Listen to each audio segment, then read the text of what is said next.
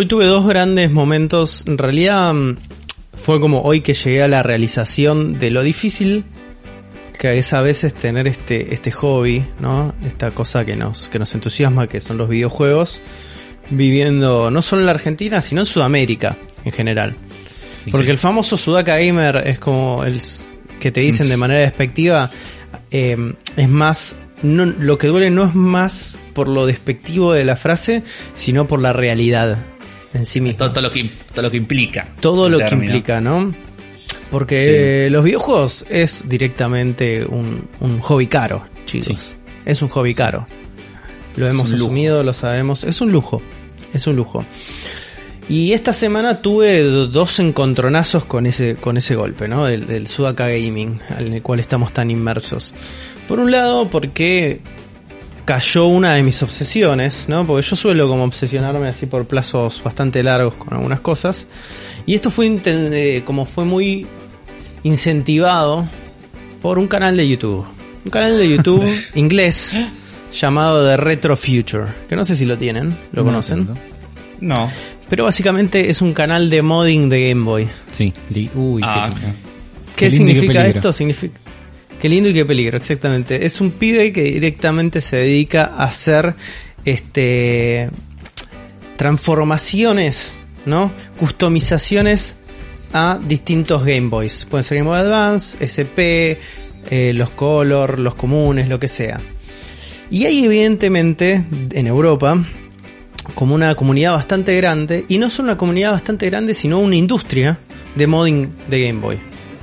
Entonces hay gente que hace cases, gente que hace botones específicos customizados, eh, se consiguen placas, se consiguen este, pantallitas, se consigue un montón de material allá como para que vos puedas modear y crear tus propios Game Boys eh, o recuperar algunos. Y todos estos procesos tienen como este mix entre los videos, viste, de restauraciones de cosas, viste, gente que encuentra esas hachas Sí, sí. todas oxidadas Sí. y las le devuelve como la vida. Tiene como un mix entre eso y otro mix un poco de, este, bueno, toda la industria, cultura, eh, comunidad del mundo de Game Boy y Nintendero. Y las cosas que hace este pibe son fantásticas, viste, como te unas cosas lindísimas, pero también tiene como un espíritu experimental donde el pibe se va desafiando y decir, mira, esto no lo hice nunca, lo voy a probar, por ahí es Estoy una cagada. algunos, claro. Por ahí es- y algunas de la mayoría de las cosas le salen bastante bien, algunas va probando y dice, bueno, Sí. bueno, tengo que mejorar acá. Y el pibe va probando no solamente con eso, ¿no? Como decir, che, bueno, voy a mm, voy a traer estos estos eh, estos Game Boys que consigo a 4, 5, 6 libras en eBay. Cosa que acá es imposible, chicos. Eso es una Sí, imposibilidad enorme. Este pibe compra paquetes enteros de Game Boys abandonados, se los trae a la casa y después empieza a jugar con eso. Con un riesgo mínimo Eh, de que no ande ninguno, no pasa nada, tiro pro muy con costos relativamente bajos. Igual el chabón dice, mira, voy a hacer voy a hacer un Game Boy caro, ¿no? Entonces el chabón dice, me compré los mejores botones, me compré Claro. los mejores D-pad, me compré la mejor pantalla, Claro. me compré esto, lo otro. Eh, entonces como el, el pibe tiene esa dinámica, juega. Pero también tiene la posibilidad de tener un mercado eh, donde puede acceder a 6 libras a un Game Boy. Claro. El cual puede, Sí. viste, por ahí está hecho pelota, por ahí a dos libras compra otro y está hecho pelota, lo restaura y todo eso. Esto obviamente es lo que genera el contenido de su canal. Y también entra en ese mundo de que me obsesiona, pero con una pasión que no puedo entender de dónde sale, de las chinadas. El pibe entra a Alibaba, entra a AliExpress, entra a todo ese lugar y se compra las cosas chinas, los knockoffs chinos, las Claro. truchadas chinas ahí y se las compra todas. ahí. Y las consigue ahí. Cosa que es una imposibilidad enorme para no nosotros llega, en sí. este momento. No llega, ¿no? Porque decirle que obviamos en la parte de la chinada, ¿no? Que es como el objeto ahí como más... Eh, bueno, es divertido todo eso, pero no tiene un verdadero valor. Sino con lo otro hay como un... Hay como una cosa de artesanía, ¿viste? Una cosa como más de que lo lleva la pasión y no solamente lo curi- la curiosidad media mórbida que puede ser comprar un, un cartuchito de Nintendo DS con 355 juegos y ver cuáles son. Me encanta, quiero saberlos, quiero saber cuáles son esos 300, pero, pero lo otro tiene otro valor, ¿no? Tiene un- una cosa de devol- devolverle la vida a algo que estaba muerto. Hacer eso acá es imposible. A nivel costos, es imposible. Tenés que tener muchísima guita para hacer eso acá. Y los materiales acá tampoco se consiguen, ponerle. Si Los tenés que sacar- traer afuera. Sí. Lo tenés que traer afuera. Y el pibe tiene, ponele que tiene su deal, viste, donde los chabones que manufacturan los botones o las pantallitas se los mandan y todo eso, a veces los garpa también, viste.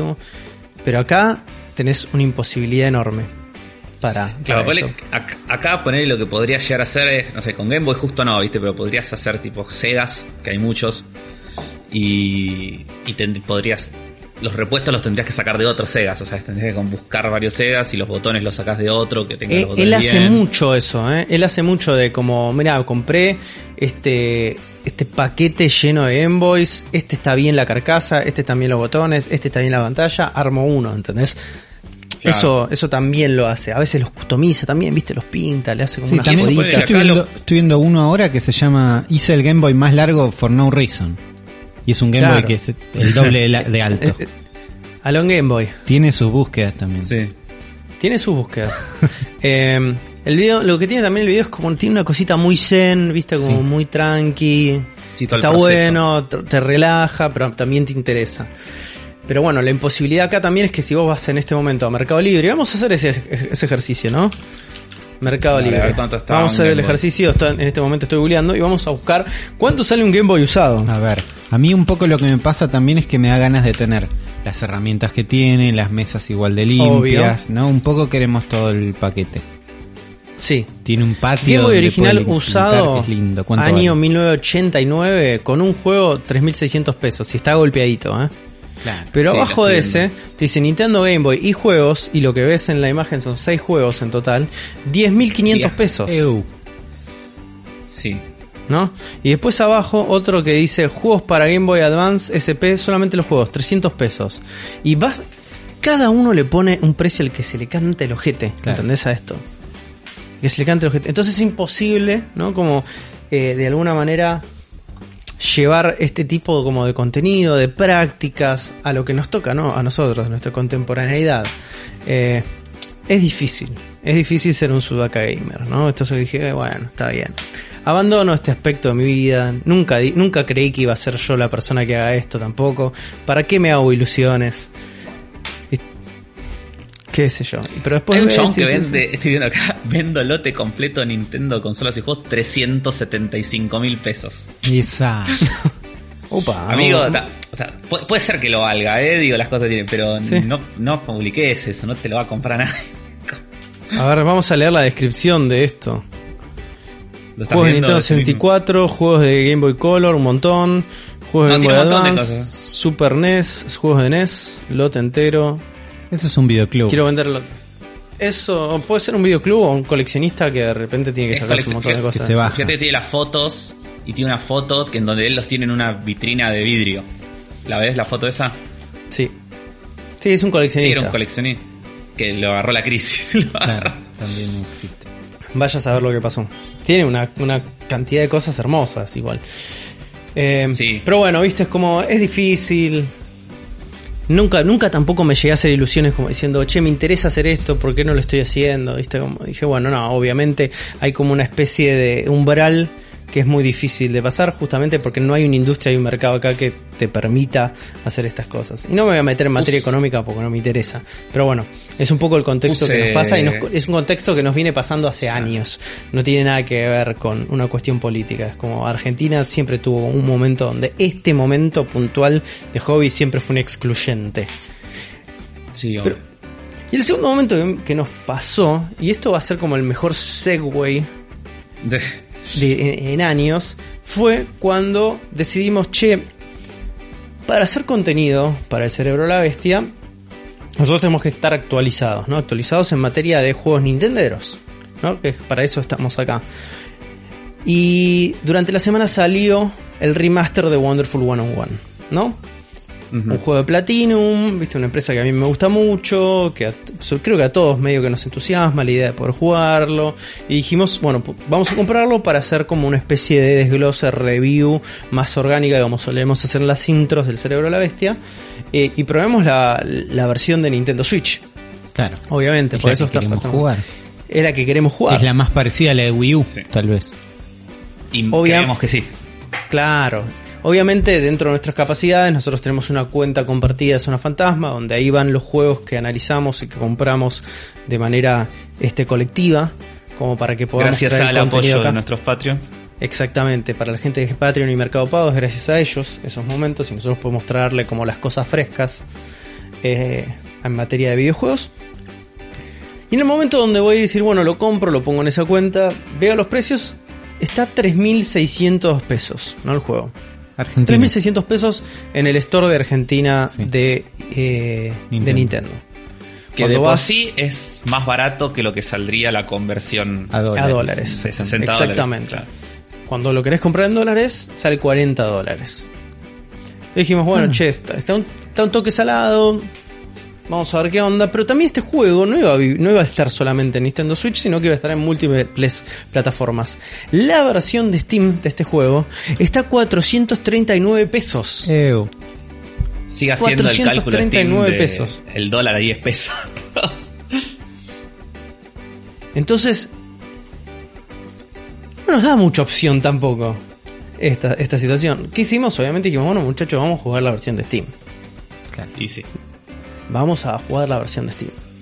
Entonces, compramos la versión de Steam de Wonderful 101 justamente por estas cosas, ¿no? Como la diferencia es demencial.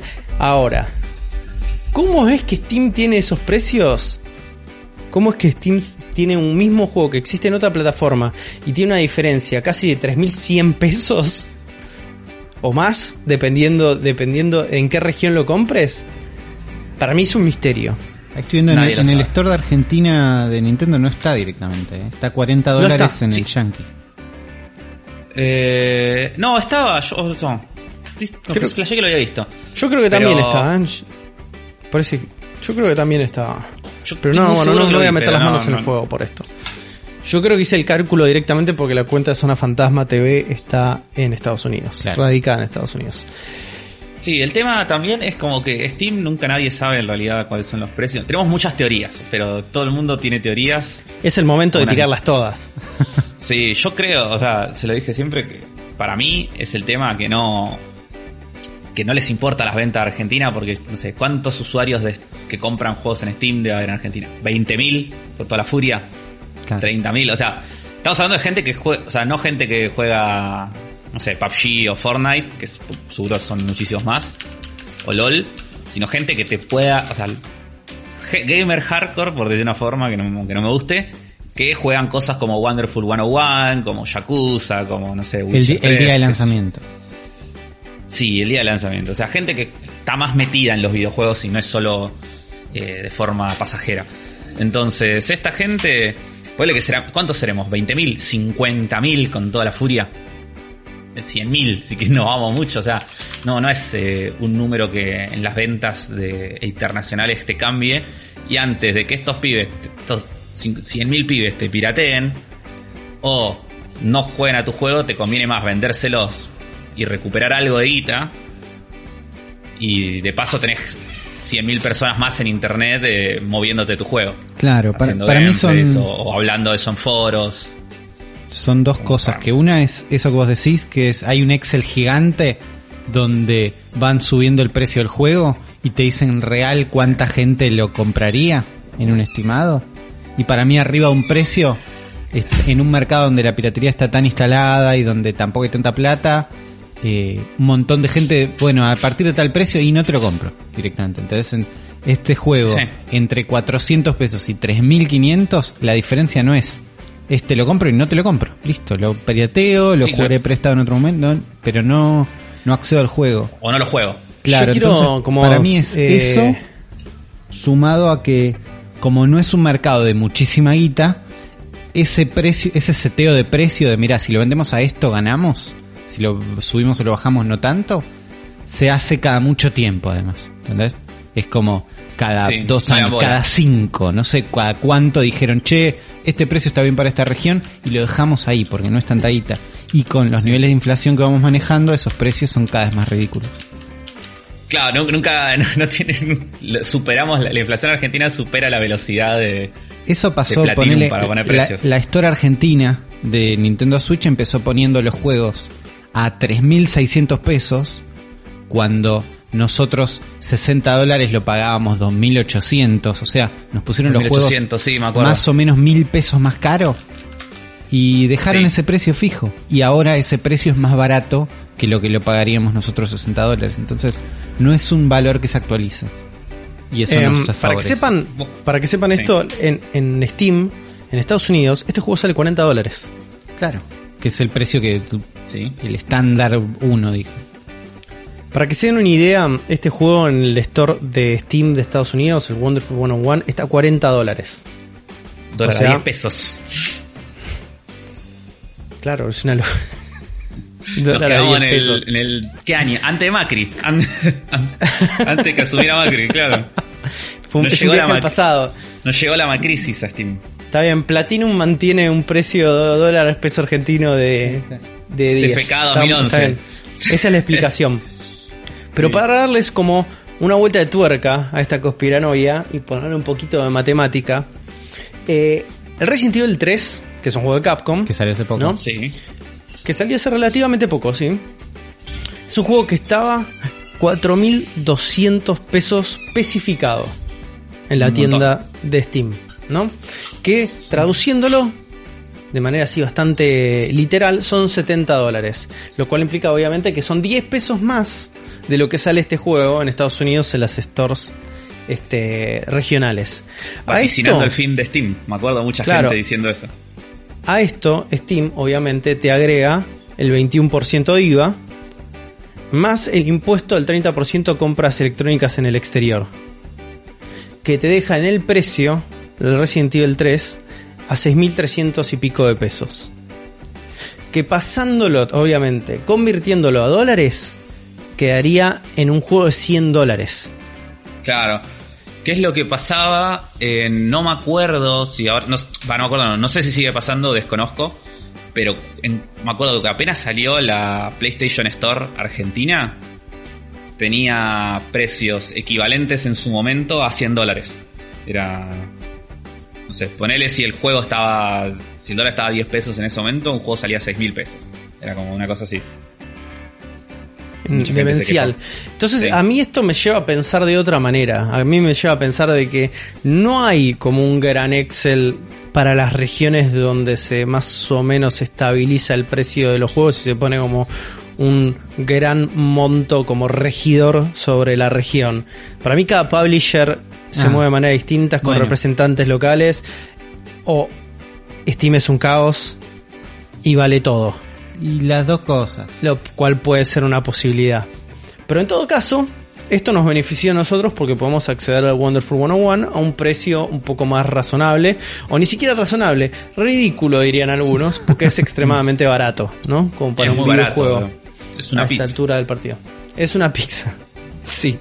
Yo me compré dos hamburguesas ayer y me salieron más caros que este juego. Eh, sí, un, sí, un combo hamburguesa está a 400 pesos. Para que lo sepan también y que tengan más o menos en la balanza. Sí. Pero esto nos permitió que el día de hoy podamos hablar del remaster de Wonderful 101. Sí. Un juego muy ¿Qué- particular. ¿Qué, qué, les pasa con ese juego? Porque yo les voy a decir que me pasa en ese juego, no entiendo nada. No lo entiendo. Es muy complicado. Perdón, estoy masticando en este momento. No mastiques mientras estamos en un podcast. Afro. pasa que, Hay pasa que gente- hay y me gente- trajo uno, perdona me trajo a todos los Patreons sin Mercado unos Pago. escones de queso. Yo, yo no iba a comer, me trajo unos escones de queso y lo vi ahí y dije, no, no puedo no comer. Eso es Eh, verdad. Cones de queso con la Patreon Money. No, esto no- estos, no, estos no son con Patreon Money, estos son con Afro Money. Eh, pero no, bueno. Eh, no, lo que pasa es un juego muy complicado. Es un concepto muy extraño, muy difícil y que uno lo, uno lo quiere. Uno pensaría que es parecido a una de dos cosas. O parecido a Bayonetta o Devil May Cry o algo así. O parecido a Pikmin. Y en realidad no es ninguna de las dos cosas. Se juega Claro. distinto a ambas cosas. Eh, entonces es como que mi cerebro le costó también muchísimo tiempo.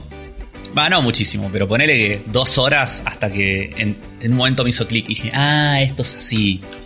Lo cual no quita que no sea un juego difícil igual, pero por lo menos entendí qué es lo que tengo que hacer. Ya tenían este juego ¿Cómo te porque yo me acuerdo que salió, salió para Wii U, dije, uh, esto es interesante, no sé qué, pero ni lo vi y cuando Rippy me prestó la Wii U no lo puse nunca y no, No, yo sé. sí lo tenía revisto. Hasta Lo recién no lo tengo visto. ¿Ustedes yo sí, onda? yo lo re quería jugar. Era, era como de lo que más quería jugar de Wii U. Ah, está bien. Es que me gusta mucho la idea, me gusta toda esta estética y, y movida Super Sentai que tiene el juego, eh, los gráficos medio Polly Pocket, eh, me parece muy simpático. Ah, es muy polipo. Eh, Son como. Polly Pocket. Explíquenle, por favor, al menor de 25 años que está escuchando en este momento qué carajo es un Polly Pocket. Los Polly Pocket eran unos juguetes de finales de los 80 y principio de los 90, supongo, no sé en qué momento dejaron de existir. Que los Polly Pocket eran los de nena y los de varón eran. Era ¿cómo una se basura. otro ¿no? nombre. Inrecordables son los de Los varón. Mighty Max. Ahí está. Mighty Max, sí. Bueno, eh, porque es claro, había que, había que diferenciar en el, marketing en ese nadie se momento. vaya a equivocar. Pero bueno, lo- los, pero los Polly Pocket eran como mucho mejores y más famosos y tuvieron más éxito que la versión eh, masculina. Eran como unas cajitas chiquitas que vos las tenían formas de cosas, ponele, no sé, de una Claro. casa. Yo tengo una Y por ejemplo, la- acá delante mío, que es como una casita rosa. Claro. Y vos cuando la abrías, las destapabas como si abrieras una Nintendo DS y adentro tenías el interior de esa casa. Claro. pero con todo con un montón de detallitos y cosas y unos muñequitos muy chiquitos, medio micro machines, que podías jugar adentro de esas habitaciones y había Polly Pockets de todo y los Mighty Max también había de todo y era una como una movida muy de y tenían como esa forma, eran como cabezones y con el cuerpito medio chiquito y tenían como eran y detalles así medio parecidos. Y The Wonderful 101 es un juego de, de Platinum, de Hideki Kamiya, que nos pone en la piel de una organización eh, mundial que son los Wonderful, que son personajes medio Super Sentai, medio Power Ranger, que son 100, uno por o sea, uno de cada ciudad distinta del planeta, que combaten contra peligros que amenazan el mundo. Básicamente eso es lo que nos muestra, eh, lo que nos cuenta la historia de este juego. Y el juego es muy, muy difícil de explicar también cómo funciona. No sé si querés eh, contar un poco, Uli. ¿Vos lo probaste ya? ¿Lo No, probar? estoy viendo un video ahora porque no juego en Steam por un tema de principios. Bueno, eh, ¿querés...? no, eh, no tengo Estoy viendo un video ahora. Sí. Juan, ¿qué te pasó con este juego cuando lo arrancaste? Yo, te voy a contar lo que me pasó en este juego cuando lo arranqué. Eh, inicialmente, la primera impresión que tenés es que este, este mundo maravilloso de superhéroes es como. y la interpretación japonesa de cómo funciona un superhéroe estadounidense es fantástica. Es un juego over the top, muy consciente de sí mismo y de lo que propone, entonces está lleno de gags constantes. Eh, entré como un caballo apenas eh, me puso en el prólogo y a medida que fue introduciéndome a mecánicas del juego, el juego me soltó la mano enseguida. Enseguida. Te tira Sí. con de todo el juego apenas empezás. Y explica lo mínimo y necesario que necesitas como para poder arrancar a jugarlo. Y hasta ahí. Y hasta ahí nomás. Eh, y Sí. inmediatamente, al muy poco tiempo, el juego ya se vuelve un quilombo. Un quilombo de cosas en la pantalla, un quilombo de eh, a los sentidos también, porque es un juego muy colorido y que están pasando cosas eh, constantemente. Eh, pero sobre todas las cosas, la mecánica principal, que es. Vos sos una horda, sos una horda de superhéroes. Claro. Que te manejas como si fueras una turba iracunda o una plaga o una especie de este de conjunto de termitas que van atacando a los enemigos. Y vos, Sí. a través de comandos, vas este, eh, llevando a estas termitas a atacar a los enemigos. De manera que parece al principio bastante básica e intuitiva, que es como solamente apretando un botón, comandás a que ataquen las, los, el resto de los superhéroes, y después vos manejas un líder, puntualmente, que ataca con un solo botón.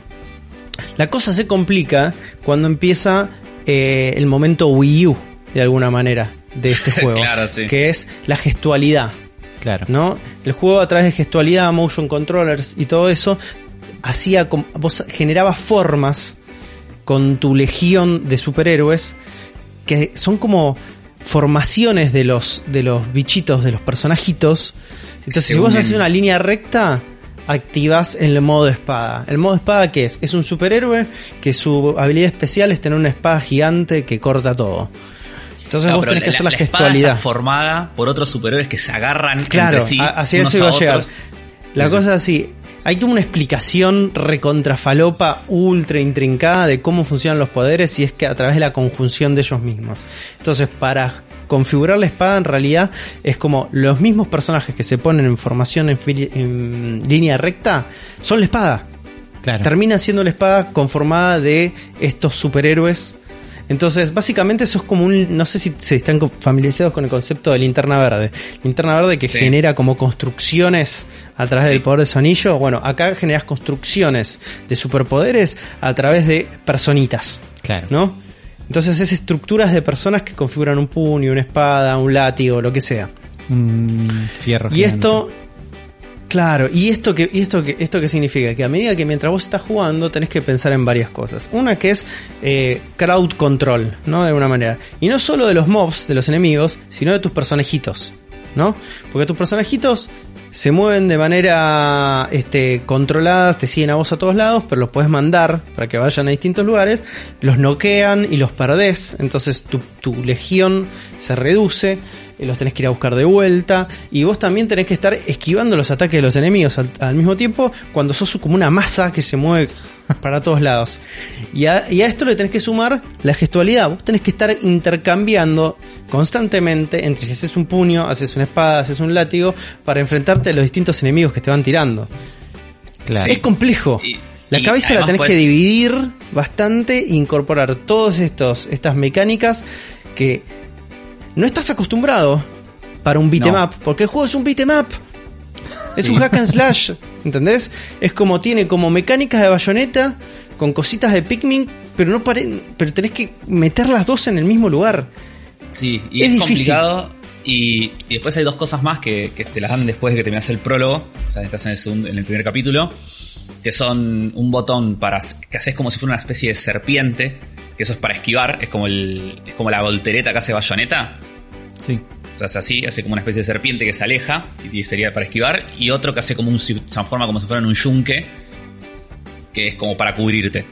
Que lo haces con los gatillos. Entonces a la vez tenés que estar todo el tiempo prestado atención, o sea, a, a los movimientos que te transformás, a la posición de los enemigos, a dónde están tus, tus personajitos. Así te tenés que cubrir o esquivar los ataques de los enemigos grandes que te están atacando.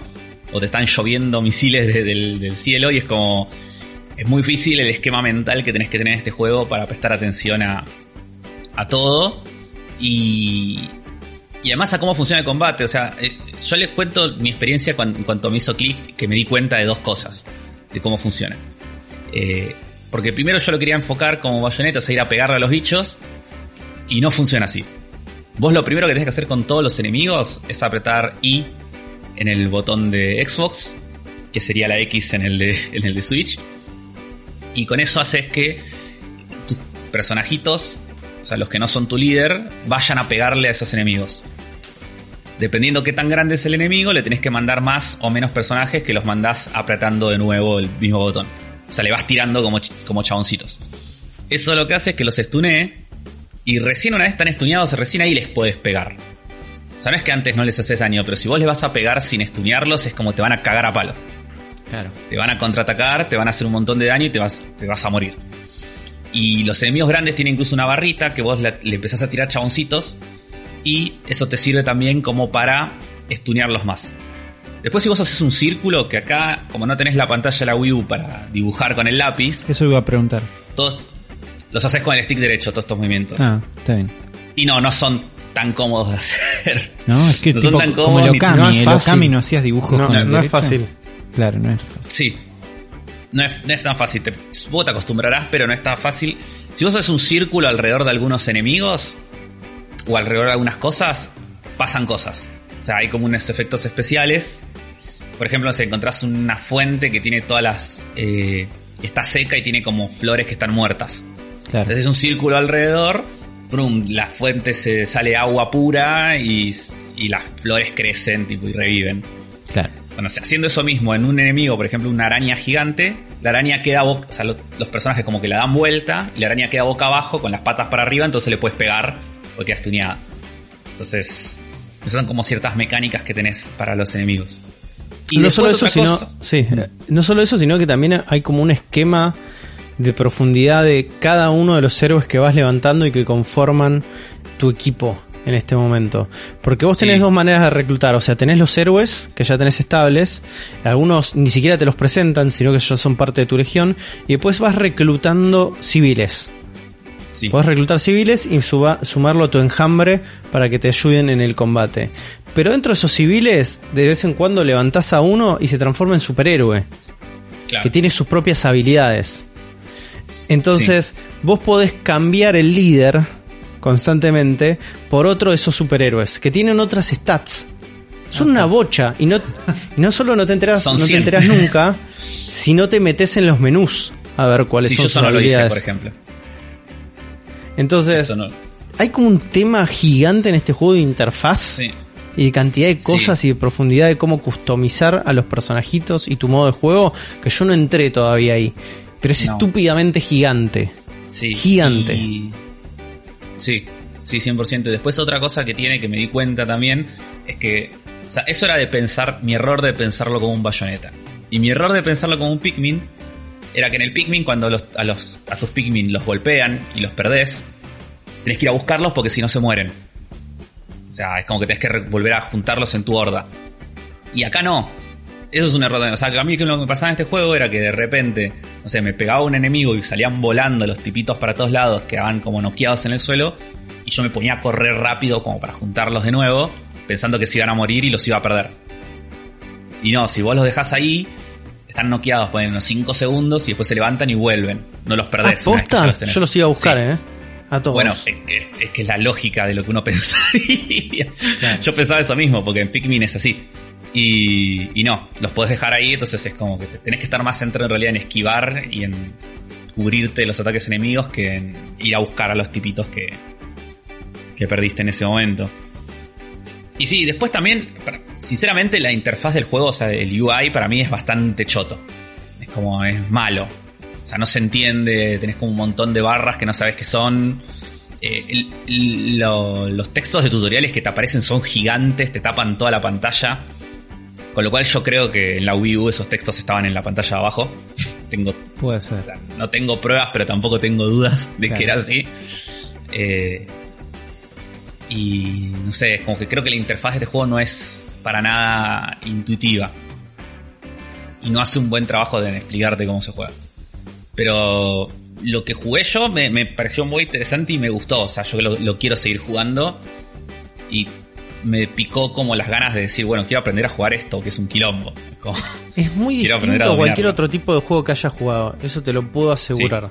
Es muy distinto. sí, Lo cual lo, ya lo hace como, y para mí me eleva un poco la experiencia de que es algo único e irrepetible. Es como es Wonderful Sí. 101.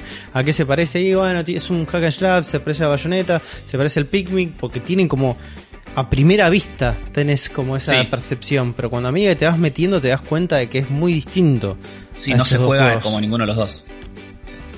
Y, Eh, y el mundo me- es me hermoso. El mundo del Sí, no, juego no. este es hermoso, tiene un sentido humor fantástico. Me da mucha lástima no haber jugado este juego en Wii U porque este es un juego que se nota que fue hecho para esa consola y que realmente le sacaba juego a, a, la- a lo que, al gamepad, ¿no? Que era la tableta donde dibujabas. Claro. Yo no sé si en Switch este juego tiene control pantalla táctil. Me Quiero imagino creer que, que, sí. porque los Bayonetta tienen. El Bayonetta 2, creo que Quiero creer que sí, pero viste que, no sé, boludo, cada vez lo usan menos gente eso. Sí, Lo que sí. yo estuve viendo de las reviews que se hablaron de este juego que en Switch es que sí tiene eh, el uso de pantalla táctil para esto, pero lo que lo juegan prefieren usar los análogos. Porque es más cómodo usar análogos que la pantalla táctil de la Switch. Es que es, que es complicado el ida y vuelta, me parece. Bueno, Tenés que pero sí- soltarlo, chicos. Tenés Claro. que soltar un control y manejarte con una sola para hacer las, las este, Claro. porque con el dedo gordo no sé si te salen. Claro, no, yo ahí Sí, tengo. No. no, claro, tenés que soltar o estirar un poco, el- es raro. Aunque me- la uh, Switch tiene más o menos el mismo tamaño que la Wii U. Y si era la pantalla original para que juegues este juego, me imagino que está más o menos chequeado que esa es la jugabilidad cómoda. No sé. También Sí, pero pasa hay una diferencia muy grande con eso. La Wii U que era la- más liviana al gamepad. La, la Wii U, no, no solo por un tema de liana, la, la pantalla de la Wii U era el complemento a la pantalla que vos tenías ahí. La acción de este juego iba a pasar en la pantalla y vos los movimientos que vos podías llegar a hacer los hacías de manera más intuitiva, sin mirar la pantalla, Sin mirar, verdad. obstruir la mirada de la pantalla. Claro, vos haces tele- un círculo en cualquier lado, no importa, no tenías que hacerlo sobre el Claro, enemigo. ahí cambia. Por eso, yo supongo que la experiencia debe haber sido recontra distinta. Este es un imagino juego que, que, la también Wii U puede la haber hizo pasado que en Wii U no podías usar el analógico derecho para los símbolos. Era como, che, usa la pantalla o nada. Y acá de golpe se hacen un poco más flexibles y resulta que era más cómodo. Pasan esas cosas. Es que, no sé, yo de momento no lo siento muy cómodo. No sé cómo será jugarlo en Switch y A comparar mí me las está dos cosas, ¿no? costando un huevo hacer las formitas con el, con el análogo Es que derecho. Hay formas que son difíciles, tipo de repente, no sé, eh, o sea, nunca son complejas, siempre son círculos y, y líneas, ¿no? Pero digo, Pero hacer un, círculo, no es fácil. No, no. No, no es fácil. Y, de- y a veces tenés quick time events, que son, no sé, te está cayendo un tren del cielo y tenés que hacer, formar un escudo para frenarlo que haciendo un círculo. Y vos haces el círculo y te sale mal y te cayó el tren y te golpeó, tipo. Como, eh, te pasan esas cosas. Porque si quedas el círculo y te queda medio deforme, no, no, el juego no te lo toma. Pero el juego es, me- es, es muy divertido. ah, ah, hay algo muy raro que yo noté de este juego es que no sé si está tan remasterizado, ¿eh? Eso es lo que me pasa a mí. es la como- resolución nomás. es como, yo lo siento más como un port que un remaster esto, ¿eh? Sí, sí. sí. Y por ahí la, los la videos parte remaster fue ajustar los controles a que ajustar Claro. un poco los controles y las cosas que iban a pasar en una pantalla o en otra, como pasarlo de dos pantallas a una fue el mayor laburo de remaster. Y Probablemente haya sido eso. Después es un Sí. port. Eh, y lo que pasaba con este juego es que a la Wii U la cagaba a palos este juego. Ah, La recontra cagaba a palos. claro. Los tiempos de carga eran enormes y todo. Y la verdad, la versión de PC, los tiempos de carga es como un pedo. sí. Rapidísimo. Rapidísimo. Y además No puede sé tener cómo la versión de de Switch. personajes y cosas en pantalla, ¿viste? Como- es un juego que imagino que a nivel CPU debe ser muy exigente. Pero vamos a seguir dándole. Yo la verdad tengo muchas ganas de seguir jugándolo. Yo es muy entretenido, muy divertido. Y la verdad que si tienen ganas de jugarlo a nuestra audiencia en este momento, vayan por la versión de Steam. O sea, no, Y sí. no hay con qué darle. Si tienen la posibilidad de Sí. jugarlo en PC, jueguenlo en PC este juego. No se pierdan este juego que está buenísimo. Este, porque no sé, por una cuestión de fundamentalismo nintendero, no, ya está. Abandonen ese barco. Déjenlo a nosotros ese barco de último. Abandónenlo y vayan por la versión de Steam, está mucho más barato. A nivel performance, seguro va a ser mejor. Este, y aparte, no, la, la comparativa de precio no tiene sentido. No, Realmente no tiene sentido. Sí, Pero bueno, alguien más. ¿Qué, qué estuvieron? ¿Estuvieron jugando algo más? ¿Estuvieron este, disfrutando eh, un momento Yo así de gaming durante la semana? Y dijeron, hey, bueno, voy a aprovechar este momento. Pues yo no, chicos, yo no jugué nada de Wonderful 101. Jugué 45 minutos ayer. Así Claro, que, yo estuve en una situación de mudarme, que es una paja, ¿no? De, un, de una casa a otra. Entonces, jugaste no el Real tiempo. World Minecraft. Claro, el Real World Minecraft, no sé qué. Entonces mi mayor momento gaming fue en el medio del domingo a la mañana cuando estaba el, la muda- el camión de mudanza venía a las 12. Entonces yo un rato antes salí corriendo a buscar cinta y bolsas de consorcio para guardar las últimas cosas que quedaban. Y en el medio le escribo a Agosti, llevo café y ella me dice, te compré 4.000 nabos, me debes 480.000 bells. 408.000 bells, porque estaban 102. Buenísimo, muchas gracias. Esa fue mi conexión con el gaming en ese momento, en un momento de... eh, nada, Sí. altísima tensión. Y- No nos olvidamos de comprar nabos, que me parece importante, pues me divirtió el resto de la semana. Y además ayer tuviste muy buenos precios de nabos. Al mismo tiempo, claro, de con la mudanza y todo, ni me fijé qué precios tenía, no, no hice mi análisis de mercado habitual que hago de fijarme los precios y tratar de predecir cuándo voy a tener el pico, pero sí, más tarde en la semana, miércoles, jueves, junté unos datos y aceturnip.com o .net me dijeron como, che, me parece que viernes a la no, viernes a la tarde vas a tener un buen precio. Y dije, me la juego, total, pasa nada. 531, vendí todo, espectacular, así que nada, estoy bien, estoy Sí, contento. fui, fui yo a vender ahí. Vino Agosti. 4G, claro. Pero no, no jugué Sí, más sí. que. La verdad, no jugué más que eso. ¿Vos, Afro? Ya tenés todas tus consolas sacadas de la mudanza. Tenés todo preparado. O La todavía estás en. Tuve la Switch afuera siempre, porque porque sí, es lo último que se muda, porque es lo que tenés más a mano. Sí ya tengo un dock puesto en la tele donde va. La Play 4 sigue guardada, eventualmente la sacaremos. No, no te apuro en este momento tampoco. Y no. Todavía, todavía está ahí. Eh, yo sí estuve jugando. Por un lado, eh, arranqué y terminé. después de un gaming intenso. El Yakuza Kiwami. Ah, Que es no es súper Eh, corto. sí. este es- más o menos. Este es el momento auspiciado por la gran M. Es el momento del cerebro de Game Pass. Momento Está- Estamos en la sec- nueva sección. Sí, la nueva sección del cerebro de Game Pass. Así que les cuento estoy jugando Yakuza Kiwami. Que es el remake del Yakuza 1. Eh, dura, para responder tu pregunta, más o menos 20 horas. Ah, está bien. Un poco más, un poco menos, por ahí. Eh, no es- está bien de tiempo, no es ni largo ni corto, es como lo, justo y necesario. Eh, y básicamente es un juego que usa el motor gráfico del Yakuza 0. En mi cabeza, el recuerdo que yo tengo del Yakuza 0, que lo jugué el año pasado, este se ve bastante peor. O sea, tendría que volver a ponerlos uno, al- uno al lado del otro, como para comparar. Pero si bien usa el mismo motor, o sea, no se ve igual de bien que el Yakuza 0. O sea, como que se nota que el otro, como que lo hicieron de cero con eso. Y tenía como otro tratamiento, ¿viste? Esto como. Este es medio un- uno de esos remakes que, si bien como que cambia el motor y todo, no tiene tanto laburo como puede ya tener, no sé, el remake del Resident Evil 2 o el de Final Fantasy 7, ¿viste? Claro. Como- está como en un punto. O sea, es más que un remaster, porque o sea, es un juego de Play 2 que tiene un motor nuevo, muchas cosas, pero no llega a ser tipo una cosa bien de che, le, metemos toda la carne al asador a esto. Y lo que tiene eh, es que la estructura de juego sigue siendo la misma de Yakuza de Play 2 y se siente un toque que es un juego de Play 2. Claro. Lo cual medio que te la baja, sobre todo viniendo de Yakuza 0.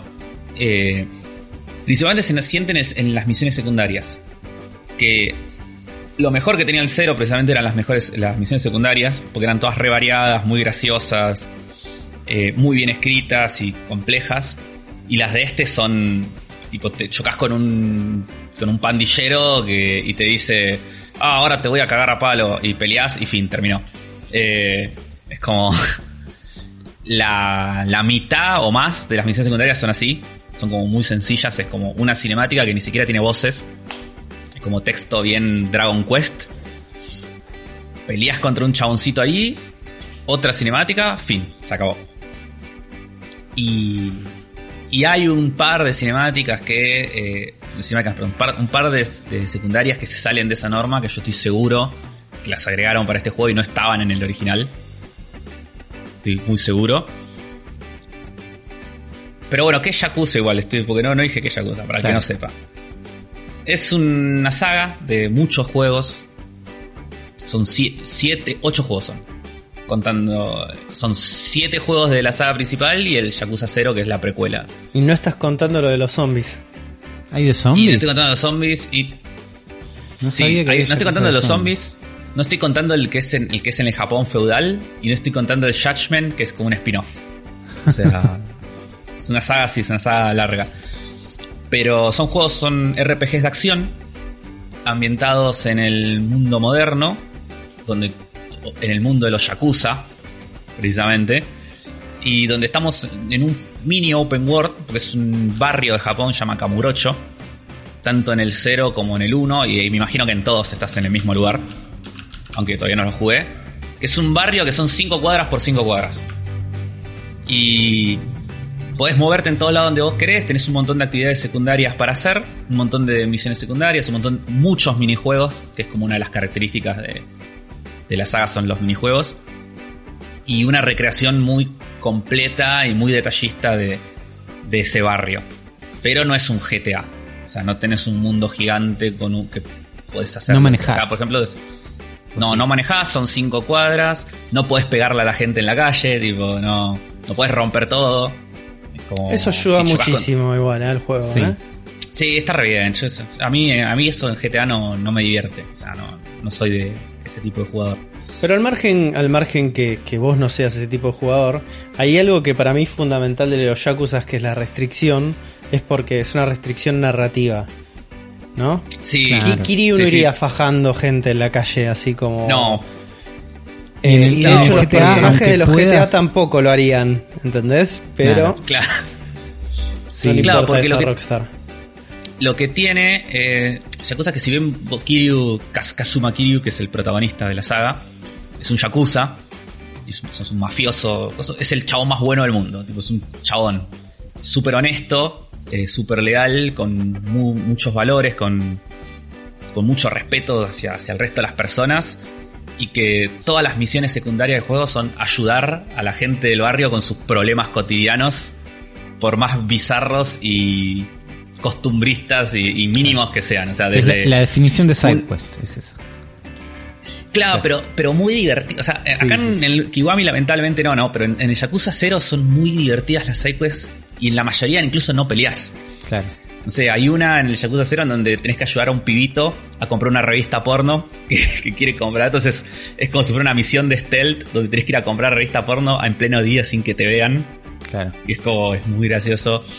Eh, no sé, otra donde hay una banda de unos pibes rockeros que se venden como que son re pandilleros malos, pero en realidad son unos nerds que nunca se pelearon y nunca, entonces vos les tenés que dar consejos como sobre cómo comportarte como un yakuza.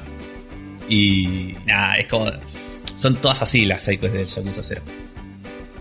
Y la de este no, y pero lo que sí tiene este juego, tiene el sistema de pelea de Yakuza 0, que era muy bueno, eh, que está un toque mejorado, o sea, vos tenés cuatro, cuatro mm, estilos de pelea distintos que puedes cambiar en tiempo real mientras estás peleando con las flechitas hacia arriba y hacia abajo y hacia izquierda y derecha. Son muy distintos entre sí, los vas, cada uno tiene su propio árbol de habilidades que leveleás independientemente. Y, y nada, eh, están muy buenos, la pelea funciona muy bien, los jefes están muy copados, entonces las peleas están buenas, es un- una parte copada del gameplay. Claro. Y la historia es espectacular. La historia es buenísima. Incluso a este le agregaron cosas. eh, al remake le agregaron un montón de cinemáticas y un montón como de eh, plot points, o sea, de tramas secundarias que corren en paralelo, que conectan con el cero y expanden y tipo continúan cosas que no están en el original. Ponele. Eh, vos jugaste, ¿no, Uli, al Yakuza? Yo jugué original? al primero, Play 2. Play 2, me encantó. Jugué al segundo hasta la mitad porque estaba jugando la versión trucha que no venía en un dual layer, sino que venía en dos DVDs. Y me vendieron un solo DVD. Y nunca conseguí la segunda parte. Entonces me quedé en la mitad. Claro. Pero el 1 y el 2 y medio, el 2 y medio 2 me encantaron. Y me acuerdo de primero decir, che, esto es medio duro. Y después decir, che, el combate está buenísimo. Quiere dame más pelea. Como que la historia te agarra, querés seguir para adelante viendo la historia, pero además te querés pelear, porque es divertido. Entonces, cada vez que ves Sí. que la situación lleva a no, esto se arregla las piñas, decís, vamos. Y vienen más y decís, vamos. No es que decís, uy, viste, hay juegos que le erran en algo en el combate y cuando decís, uy, esto lo resuelvo a los tiros, es como, uy, qué paja. Y acá no, acá Sí. querés el conflicto, eso está bueno. Sí, no, acá algo que hace muy bien este juego es, ah, la sensación, las físicas del combate están Sí. muy buenas y tenés un sistema que no sé si estaba en el original, pero en el cero estaba, que es el sistema de hit, o sea, hit de calor, Sí, que se te va llenando una barra y que cuando se carga puedes hacer distintos especiales Sí. que los vas desbloqueando, subiendo eh, las barras de habilidades. Y, y cada vez que haces uno de esas, que son pequeñas como cinemáticas de, no sé, 3 segundos, que es como un golpe Claro. especial, cada vez que haces uno de esos, boludo, la sensación, o sea, lo bien que está esa animación sí. de, de en todas, no hay un momento en el que digas, uh, tipo cuando le pegan haces, uh, te, te duele, o sea, es como, Claro. se siente el peso del golpe cuando le partís una bicicleta en la cabeza a un chabón, es como, o le estampás la cara contra una mesa, o sea, es como, está muy bien hecho. Entonces como que es muy satisfactorio todo el tiempo. Y lo que te quería decir comparado con el 1 original es que el villano del 1, o sea, no voy a contar nada para no spoilear, pero acá en este está muchísimo más desarrollado y te Claro. cuentan tipo toda su... O sea, hay como un montón de cinemáticas que en el 1 no están, que te cuentan cómo el- ese personaje llegó al lugar donde está. Está bien. Y literalmente toda esa historia es lo mejor del juego. Ah. Es como. o sea, fuera de joda es lo mejor del juego. O sea, a nivel historia, si bien la historia principal está muy buena, o sea, todo esto que agregaron es. Se nota que lo hicieron con toda la experiencia Claro. que tienen encima con el resto de la saga. Y es. Está mucho mejor contado, es como mucho más emotivo. eh, está mejor actuado también. Es como. Nada. Está buenísimo. Uy, re quiero jugar. Así que súper recomendada la saga Yakuza. Si tienen Game Pass, pueden jugar al 0 y al Kiwami, Mm. que son los primeros dos. Y nada, súper ultra recomendados. Son muy, muy buenos juegos. Está también Eh, la colección enorme en PlayStation 4. Sí, Que es- que estuve es averiguando re recién. Hace cinco. Sí. Sí, sí, sí. Porque están. Los que están remakeados son el 1, el 2 y el 3. No, Ah, perdón, son el 1 y el 3 2. también, no. El 1 y el 2. No, que el son 3 los no. Kiwami. No, no. Kiwami es como Sí. remake. Ki- Kiwami es el 1 y el 2. Después el 3, el 4, el 5, que eran de Play 3, están porteados en HD en PlayStation 4. Claro. O sea, eso están remastered. Hay un pack que se llama Yakuza Remastered que trae el 3, 4 y 5. Que todavía no salió en PC, pero posiblemente salga. Claro. Y el Yakuza 6 y 7 son de PlayStation 4. El 7 es el último que es el Yakuza seca, Yakuza Like a Dragon. ¿No? Sí, Yakuza 7 en Japón se llama Yakuza 7. Acá le van a poner, todavía no salió acá, le van a poner Like a Dragon como para diferenciarlo porque cambia todo. O sea, es un, Claro. es una nueva- es un nuevo personaje eh, y ya no se juega, ya no es más en, de acción en tiempo real, sino que es un RPG por turnos. Me vuelvo loco. Tengo muchas ganas. Y todo lo que se ve, todo lo que se ve ese juego es fantástico. Tiene un nivel de falopa que, que es muy bueno, boludo. Es como- Sí. Que la saga sí, manejando Yakuza- muy bien, me parece. El tono. Sí, sí, el tono, el tono de Yakuza es muy raro, porque es un juego que cuando estás contando la historia principal es muy turbia y muy seria y muy de película de Yakuzas. Eh, los stakes son siempre muy grandes, los personajes son todos muy. muchas traiciones, todo muy oscuro. Pero después tiene un nivel de over the top, de, de japoneseada animesca, Claro. tipo de los personajes volando por el aire y gritando y haciendo piruetas imposibles y pegando piñas de las que salen colores y, y secundarios bizarros y mucho humor. Es como nada. Es un manejo de tonos muy complejo el que hace. Y lo hace muy bien. Pero bueno. Eh, estuve jugando y terminando este juego y después estuve jugando mucho Gears 5, pero lo voy a contar la semana que viene, así no, no abrumo. Y de paso sí, lo sigo jugando más para contarles más en detalle. Me parece perfecto, Afro. No nos abrumes con todas tus posibilidades No. gaminísticas. Qué bueno, por lo menos Sí. alguien juega en este podcast. Es que, alguien, lo que pasó con, alguien tiene que jugar, boludo. Es así. Lo que me pasó con el Yakuza Kiwami es que me, me envició. O sea, ¿viste cuando te, Claro, lindo te enganchás? Sí, como me pasó Sí, con sí, Final. Fantasy VII. No lo podía soltar. Claro, me enganché y entonces todo el tiempo libre que tenía, o sea, me ponía a jugar a este juego. Entonces es como... Dejé de ver series, dejé de ver películas, o sea, de- o sea, el tiempo libre a la noche, terminaba de comer y le metía dos horas a este juego. Así bien. Espectacular, espectacular. Sí. Linda, ¿no? Linda saga. eh. Yo la verdad lo tengo ahí, tengo instaladito y en cualquier momento arranco con el cero. Pero Sí. Necesito una nueva vida. Así que vamos a darle nueva vida a este episodio del Cerebro de la Bestia, episodio 151, si no me equivoco. Sí, como los Pokémones. Me encantas. Son solo 151 y más.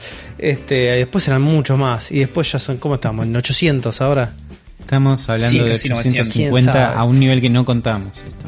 Quién sabe, nadie sabe, pero sí lo que sabemos es que van a estar todos bienvenidos a esta nueva edición de El cerebro de la bestia.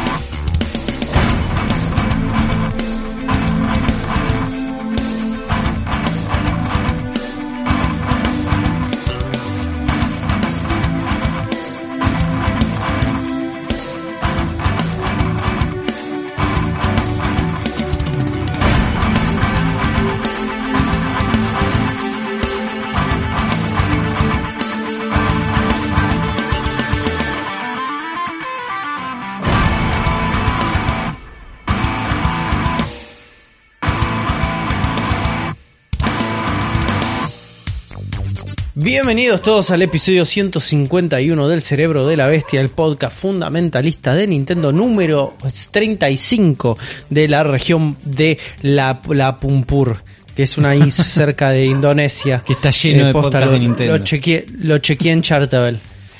Está ahí, lo pueden chequear ustedes también. Bienvenido Uli, bienvenido Afro. ¿Cómo andan? Muy bien, contento de Muy estar bien. acá una vez más. Me alegro, me alegro que estén contentos ambos los dos, porque si no, ¿para qué están acá? Claro, ¿Eh? ¿Para qué les pago? ¿Eh? Escúchame, pónganme la mejor cara, siempre, aunque no los pueda ver en este momento, porque estamos grabando a la distancia, pues seguimos respetando la cuarentena, como se debe. Así es, así, así como se tiene que hacer. Y como se tiene que hacer, al igual que todos los episodios, vamos a presentar los amigafros de esta semana. Sí, totalmente, porque tuvimos en nuestro especial 150 de la semana pasada, que no fue tan especial, ahora que lo habrán escuchado, Y pero no importa, lo- fue- tuvo mucho amor. espero que la hayan Hacemos pasado. lo que podemos. Les juro que hacemos lo que o sea, siempre hacemos lo que podemos desde el mejor lugar, ¿no? Como dijiste vos, Afro, Obviamente. del amor. Sí, desde el amor. Tenemos comentarios como Hazle la manga, que nos dice leer es el nuevo ver videos, que me imagino que fue una frase que dijimos en algún momento, pero Es no me acuerdo. Suena que sí. Javi Pace dice, como le dije a Afro cuando apareció Animal Crossing fue lo más tuitivo en Argentina, que ustedes sean uno de los podcasts más escuchados, de alguna manera demuestra que Nintendo no es tan nicho en Argentina. Vamos, Nintenderos argentinos, salgamos a romper la internet y que Nintendo nos arregle el drift gratis. No, no. Buen mensaje. Ojalá, ojalá. Ojalá. Belu Moreno dice que todo lo que la- tiene que ver con la mafia italiana la vuelve loca y que no puede estar más de acuerdo de que, conmigo de que hay muy pocos juegos de mafias, que los necesita. Y espera ansiosa sumarse al Zona Fantasma Club para hablar de los juegos que le hayan movido el cerebro. Exactamente. un abrazo. Súmense todos. El 31 de este mes es la primera edición. ¿Qué tienen que hacer para hacer eso? Y bueno, patreon.com barra zona fantasma TV o Mercado Pago. Y ahí les Sí. llega un mail con toda la data. ¿Y de qué juego van a hablar, Juan? Final Fantasy XV. Exacto. Mr. Anderson nos dice que nos felicita por todos nuestros logros, que lo que hace es escuchar los audios de principio, por eso llegó tarde a nosotros, y se, re- se reía mucho cuando, cada vez que Juan decía que no le había convencido demasiado el Mario Odyssey en la presentación. Es que es verdad, boludo, no estaba convencido. Ustedes, cuando vieron New Donk City por primera vez, viendo esos humanos raros, todo el mundo dijo, ¿what? Eh, yo lo banqué. Yo todo el tiempo supe que iba a ser una... Ah, dale, Dafro, con el diario del lunes, dale, No, Dafro, no, típico Dafro. Típico de... Y nos manda un saludo y nos desea que ojalá llegue la Microsoft Money. Ojalá. Sí, sí, sí, que llegue. Mm, mm, mm, el Microsoft Money. Todo lo que es money. Toronja Venosa nos felicita también. Le dice que le encantó el capítulo, que le parece excelente la idea del Club Zona Fantasma. Y Ujú, dice que muy buena la, la bestia responde y las anécdotas finales. Nos agradece por haber estado siempre ahí. Y que y le manda también un saludo a Sergio y que va a recordar siempre su grito al final de La Bestia All Stars. gran, gran episodio. Eh, y nos cuenta que hace 5 horas se sacó el Game Pass en PC. Así que Es muy poco. eh, dice que si queremos dedicar más intros a hablar sobre el Game Pass, no le molesta. Te pide por favor, Juan, que vuelvas a cantar, porque es una de sus alegrías fundamentales de la vida. Qué difícil. Y nos deja no sé. un top Estoy 3 muy herido, de juegos. estoy muy herido. Un top 3 de juegos de carrera, que es medio raro porque los tres puestos son el Need for Speed Most Wanted del 2005. está bien, está bien, está Es muy válido. seguro de lo que le gusta. Es su corazón. Sí. Eh, Iván Reiner nos dice que este episodio trajo muchos recuerdos, sobre todo por el Need for Speed y los CD covers, pero fundamentalmente, fundamentalmente lo hizo reír. Nos saluda y nos manda un abrazo. Bob Rockinio dice que el problema con el Real 5 va a ser si se banca, el, o sea, que por más que corra en Switch y en otras cosas, va a ver si se lo banca el hardware, tipo de todas las cosas que va a tener que manejar. O sea, por más que corra el coso, después hay que ver cómo anda, ¿no? Y eh, algo que teme que se vaya a hacer por culpa de eso es que los juegos vuelvan a ser más pasilleros y no tan abiertos como venían siendo, con tal de llenarlos de detalles y cosas así. Eh, No creo que pase. yo estoy en un momento de mi vida igual donde si me das Sí, un juego pasillo y está bueno, Sí. Sí, la verdad no Bueno, tengo problema con eso. La Yo verdad que sí. ya me hinché los huevos de los open world. Yo prefiero un juego lineal, donde sé lo que tengo que hacer y, y está bueno todo lo que hago, antes de un open world con que el 80% del juego es relleno. Claro. Eh, Gon- Gonza Arce nos dice que se suma al CD de Game Pass. Vamos. Fer Carrizo Dice, gran episodio, buena iniciativa la de Zona Fantasma Club. Siguió la recomendación y se compró el Pokémon Let's Go Pikachu y la está pasando muy bien jugando con sus hermanos. Bien. Es un lindo Black- jueguito. Sí. Sí, Blackjack90 dice que va media hora del podcast y lo pausó solo para decir que hicieron el mejor enganche de la historia del periodismo argentino. Con el me faltan unos buenos loadings. y dos, dice, ¿cómo puede ser que hace- el programa tenga 50 me gustas y 358 visualizaciones? Buen punto. Y le pide a la gente que le ponga dedito para arriba. Ahora ya tiene mucho más igual, ¿no? Me imagino. 75 likes y 663 reproducciones. Eh, Bueno, bien, lindo. Lucas, eso, esto en, en YouTube, ¿no? Lucas Martín Sandoval nos hizo un gran capítulo, un gran podcast. Se enteró de casualidad que había ser el 150, lo escuchó por YouTube ya que el episodio no había aparecido ni en Spotify ni en Google Podcast y nos pregunta si era por algún motivo. Sí. Y dijimos que sí, que falló y Tiró error. claro. Sí. Falló Evox y bueno, después lo tuvimos que volver a subir. Max Santa Cruz nos dice excelente programa y nos pregunta si íbamos a hablar del Wonderful 101 y le dijimos que sí. Ya, lo acabas de escuchar hace un rato. Evergaudio nos dice, hola, solo vengo a decir que Uli hizo el mejor sonido de impresora de punto que he escuchado en un podcast. no lo recordaba, pero estoy seguro que lo hice. ¿Puedes volver a hacerlo, Uli? ¿Vos que te crees capaz de volver a hacerlo en este momento?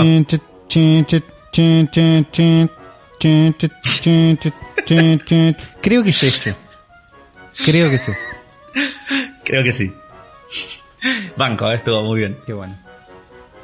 Ser Ledesma, de tanto escucharlo durante más de un año, me dieron ganas de comprarme una Switch. Y sí, amigo. Bien. Lamentablemente, como soy pobre y el dólar está por las nubes, tuve que bajar un poco más mis expectativas y se com- me compré una Wii. Bien. Puedo decir que es mi persona, primera consola de Nintendo y no me arrepiento de nada. Bien, qué bueno. Y no, aunque, aunque todavía sigo con las ganas de poder jugar con una portátil en la cama, por lo que mi pregunta para Afro sería, ¿sigue valiendo la pena comprar una 3DS? ¿Y qué juegos me recomendarías? Un enorme saludo, una gran compañía, más tiempo de cuarentena. Sí, amigo, reconviene comprarse una 3DS hoy en día. Sobre, o sea, lo hablamos cuando yo les conté que estaba volviendo a jugar a la 3DS. Que le dije que re vale la pena porque la conseguís relativamente barata. Y tenés un catálogo de juegos gigante que encima si querés la puedes piratear. y así que... Nada. Olvídate. Reconviene. Distorsionado 1 nos dice Nardone, me hiciste cagar, caer una lágrima cuando mencionaste el Screamer. Recuerdo jugar al 1 y flashear con los terribles gráficos que tenía. Cambiando de tema, haciendo un recuento rápido de este último tiempo, el crossover con rayos catódicos y ese combate de Sega Nintendo fue la gloria. Y el primer recuerdo a Nintendero, como muchísimos más, es tener una Family con cartuchos que funcionaban en base a soplidos y golpes y transformadores en los que podías cocinar de tanto que se calentaba. Eso súmele el clásico 2001 con el Tetris, el Mario, el Battle Tank, Excite Bike y el Circus Charlie. Nostalgia flor de piel. Abrazo. Grandes cartuchos esos, eh. Sí. Y Gonzalo Baldo por último nos dice cómo sufrí cuando Juan dijo que de qué año es el Need for Speed 3. Qué viejos que estamos. Se lo dije a mi primo que jugaba con él, con el que jugaba así no me sentía mal solo. Gran episodio. Abrazo chicos. Un abrazo para vos, Gonzalo Baldo. Un abrazo para vos. Y así llegamos a- al final de este episodio. Muy bien. Muchas gracias a Buenos nuestros amigafros. amigafros. eh, los queremos todos por igual. Buenos amigafros. Son siempre buenos los amigafros. Hay varios comentarios en Evox, pero ¿qué hacemos con Yo- los comentarios de Evox? Che, porque ¿Los es como querés leer que- vos? Pues yo no puedo, yo no puedo entrar a iVox desde la PC. Me la, me- no sé, me, no me deja. yo- hay- el, el último, voy a leer uno solo. A ver. Dale. Uno solo voy a leer de Evox. Y le voy a decir a la gente de Evox que, por más de que amamos que estén ahí, que dejen sus comentarios y, toda, y todas las cosas, digo.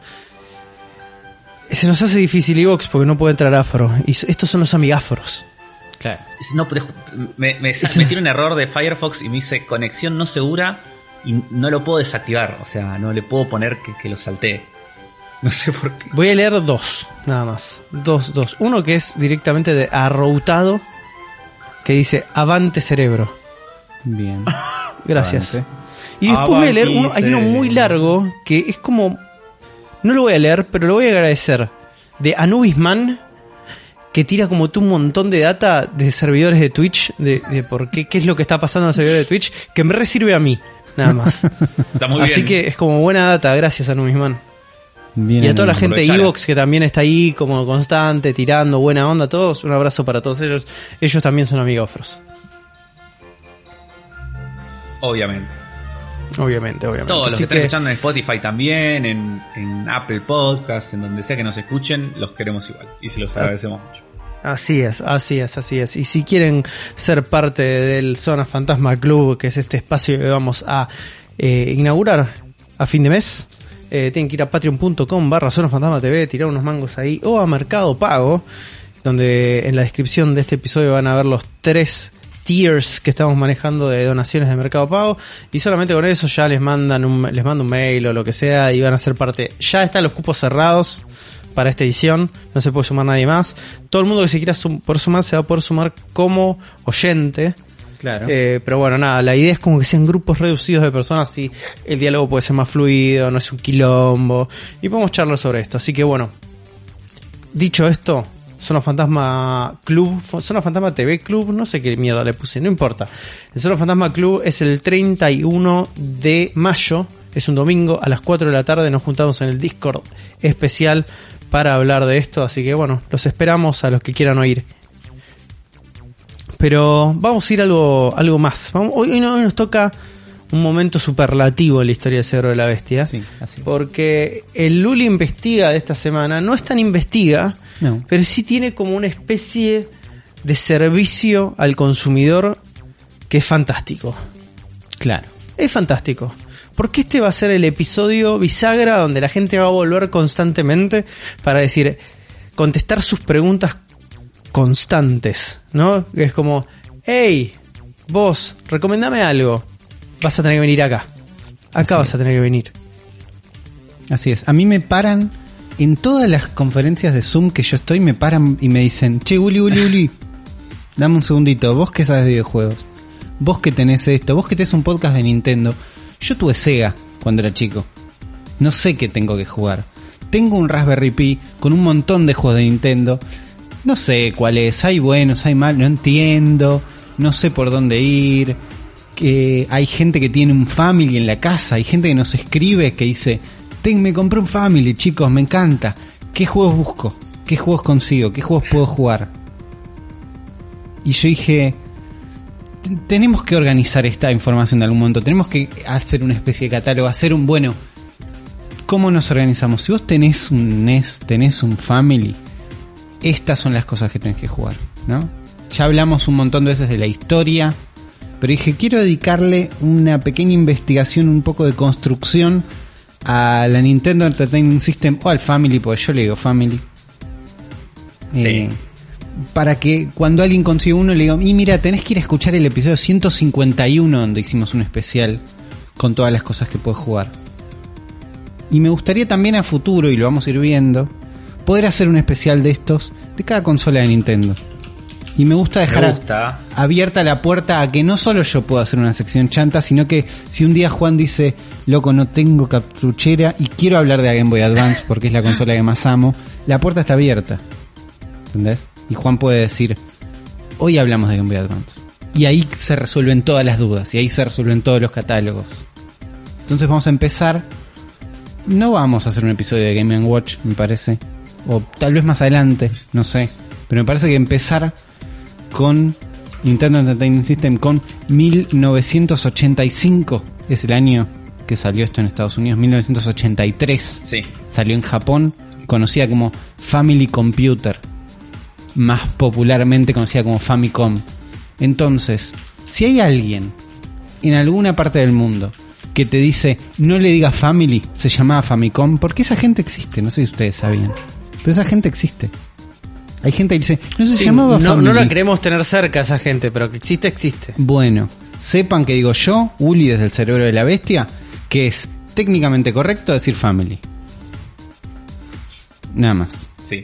Sí, Entonces. obviamente. Está... desde ya.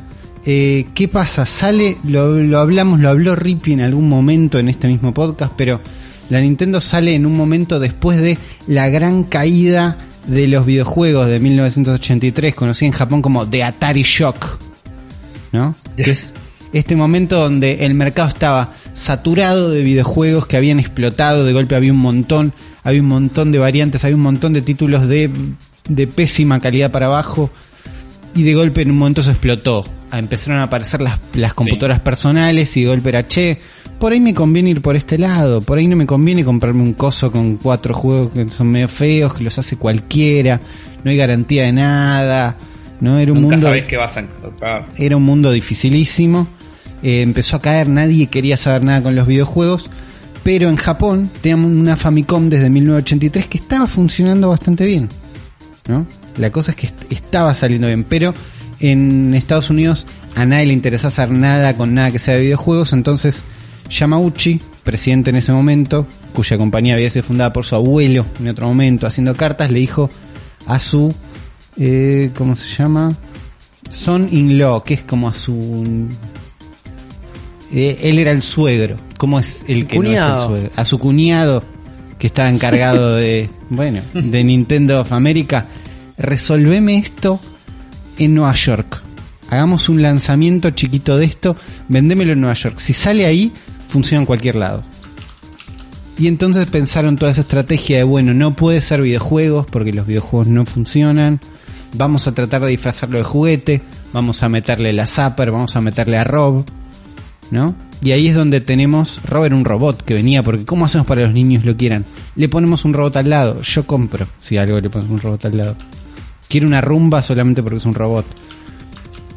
Rippy hizo un especial de esto en el episodio 62, si quieren ir para atrás y encontrarse esta historia bien contada, donde tienen... Rippy tiene uno en su casa.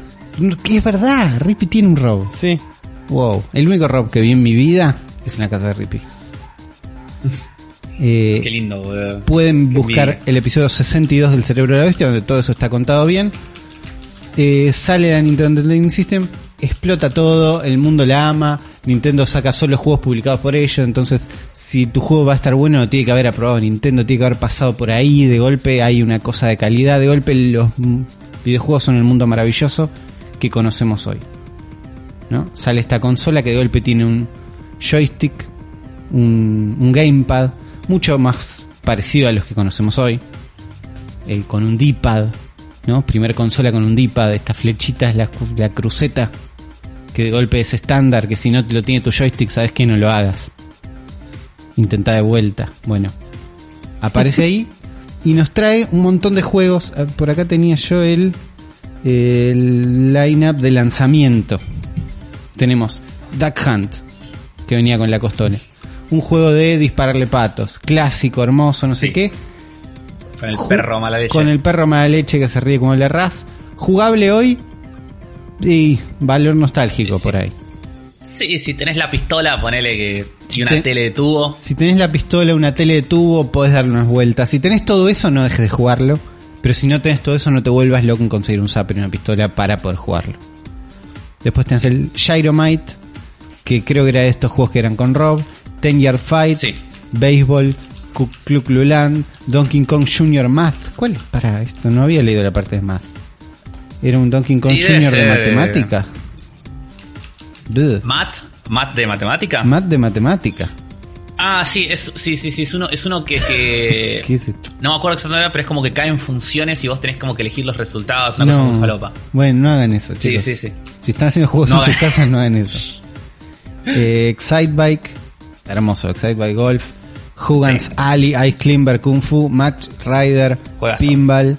El Pinball me lo compré en Constitución pensando que era el Mario Bros. una vez. Así era el mercado de juegos en Argentina. En la tapa estaba Mario. Yo dije, lo quiero. Era el Pinball. Y era un pinball. Sí. Lo cambié. Alta decepción. Me dieron otro que sí era el Mario y ya lo tenía. Eh, Stack Up, Tennis, Wild Gunman. Wild Gunman creo que está llegando a Nintendo Switch Online en este momento. Y al Es el Crew. Wegman es el, es el otro del Zapper, el que tiene el de los vaqueros. Exactamente. Es- Qué fantástico. ese, lo rec- ese lo recomiendo muchísimo más que, que el Hunt. Ahí está. Si está para. Ah, es el de los vaqueros. es el, de los sí. vaqueros, sí. El que se le caen los pantalones. Si le disparás a uno, creo que estoy hablando de una sola parte del juego, no es que todos se le caen los pantalones. Sí, es un tenés, juegazo. eh, sí, sí, también tenés el minijuego. Tenías el. No sé si. Creo que está en este mismo juego también que está el de policía, tipo que se dan vuelta los carteles. Sí. Son tipo mafiosos, una mina embarazada, eso. Y el minijuego de disparar a la latita, que era lo más. Sí. Que el de minijuego de disparar la latita, yo estoy seguro que las latitas de New Donk City en las terrazas de Mario Odyssey hacen el mismo ruido. Estoy casi seguro. Puede ser. El que decías vos, ser, Afro, se llama eh, Juan Sally. Y no está en el mismo. No, pero en algún momento vinieron juntos. Porque yo recuerdo tenerlo como en un mismo cartucho. Tuvimos, yo eh, he tenido cualquier cantidad de juegos en un mismo cartucho, con lo cual no hay, no hay garantía de recuerdos y, Claro. y oficialidad de las cosas que jugamos. Pero Juan Sally también venía en este primer lanzamiento. No tuvo en Estados Unidos, sí en Japón, el Super Mario Bros. Apenas salió. Llegó un poquito después. Mira. Pero aún así, con todo este paquete llegaron a ser una consola que fue un recontra éxito, una consola espectacular que recordamos ahora y que vive en muchísimos de las Raspberry Pis con emuladores que tenemos en nuestras casas. ¿no? O que vienen en un torrent que te bajaste 400 cosas. O que son conseguibles. O que muchos de estos juegos también están en Nintendo Switch. Eh, Nintendo Entertainment System. Nintendo Switch Online. ¿no? Si pagás Y, y que, Nintendo que Switch ni Online. siquiera. Te digo, ni siquiera tienes que bajar nada. Vos atrás a emulator.online barra NES, que lo tengo abierto en este momento, y podés jugar a cualquiera de estos juegos de tu browser. Y como estos juegos pesan 200k con toda la furia, es como. O sea, cliqueás y estás jugando, o sea, no tenés que cargar absolutamente nada. Por eso, y ahí, y ahí volvemos al punto original que es, estos juegos están entre nosotros, son estúpidamente accesibles, muchísimos están muy buenos, pero cuando tenés un montón, no sabés por dónde jugar. Y probablemente juegues como yo hacía, jugás al emulador, que es, jugás doble clic a cada uno, jugás un ratito a cada uno, pero no, Sí. no prestas atención a dónde vas, no sabes qué es lo que estás jugando. Entonces, quería hacer esta guía para decir, bueno, ¿cómo juego? ¿no? ¿Qué juegos tendría que jugar sí o sí? Y quería hacer primero una mención especial, que después vamos a meter más juegos en esta mención especial, para el Tetris, que es un juegazo, Sí. Pero que si hoy vas a jugar Tetris, no sé si querés jugar la versión de NES, habiendo un Tetris en cada consola, en cada versión de todo. Y Por ahí- ojo que acá te voy a hacer un disclaimer, A ver. porque ojo que la- el que se juega eh, a nivel competitivo Sí, ¿es este? es el Tet- es el Tetris 3 de NES. Porque el Tetris 3 de NES Vamos a googlear. es, o sea, dentro de las versiones clásicas de Tetris es la mejor, o sea, es la mejor de Family, pero lo que tiene diferente de los Tetris modernos es que viste que vos en el Tetris en los modernos tipo cuando la pieza toca eh, otra lo- la podés seguir moviendo Sí, y puedes hacer el T-spin y cosas así. Claro. En el Tetris ese no puedes hacer eso. está bien. Cuando la pieza pega toca, está cementada. Se, cl- Sí. se clava ahí. Lo cual vos lo jugás hoy en día te parece rarísimo y te caga la vida. Pero a nivel competitivo lo hace como mucho más difícil. O sea, ¿vi- ¿viste ese video que, que se hizo viral del pibito Sí. de 15 años que ganan...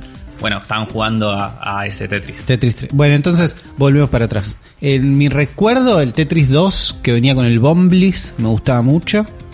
Pero hoy piensen que hay una diferencia entre el te- Tetris moderno y el Tetris clásico. Y si quieren jugar Tetris clásico, Tetris 3, ¿me decís que es el- la posta?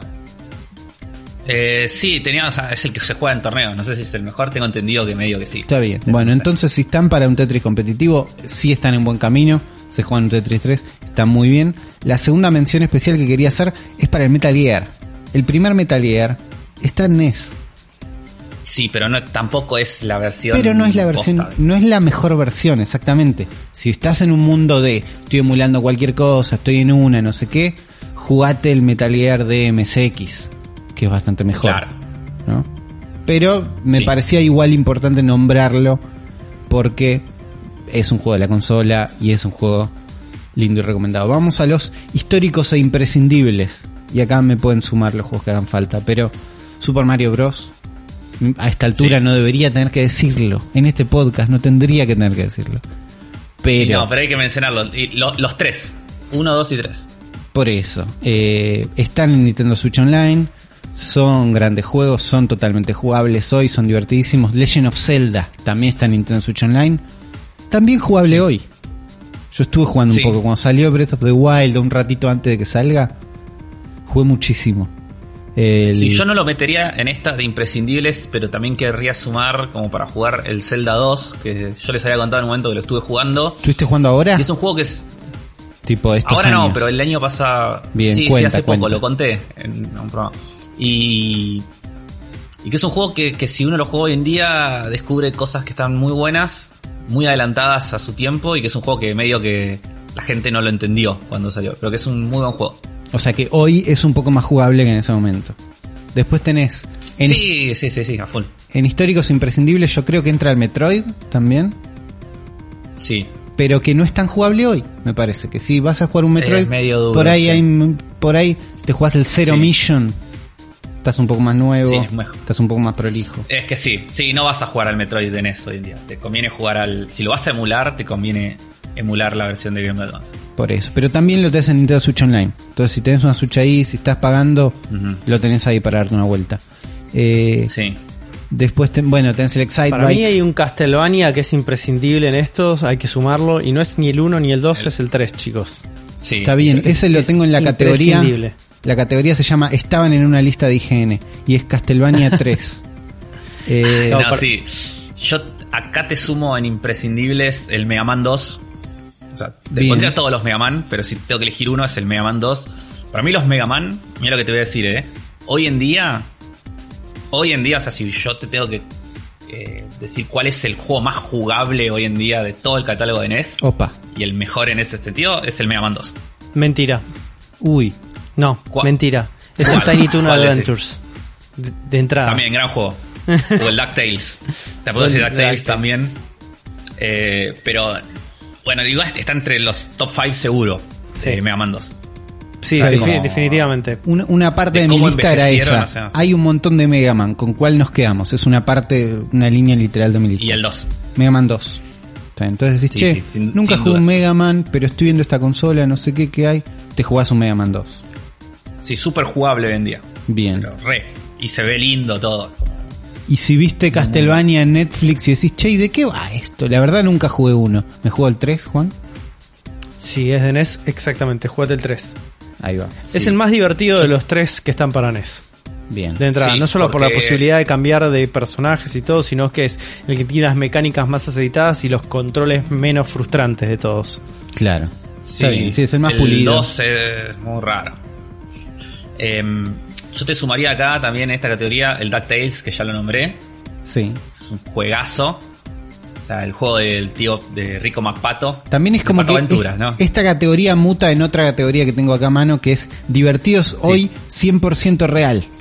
Que es, Ah, está bien, me gusta, me gusta esa categoría. Esa es la que me gusta.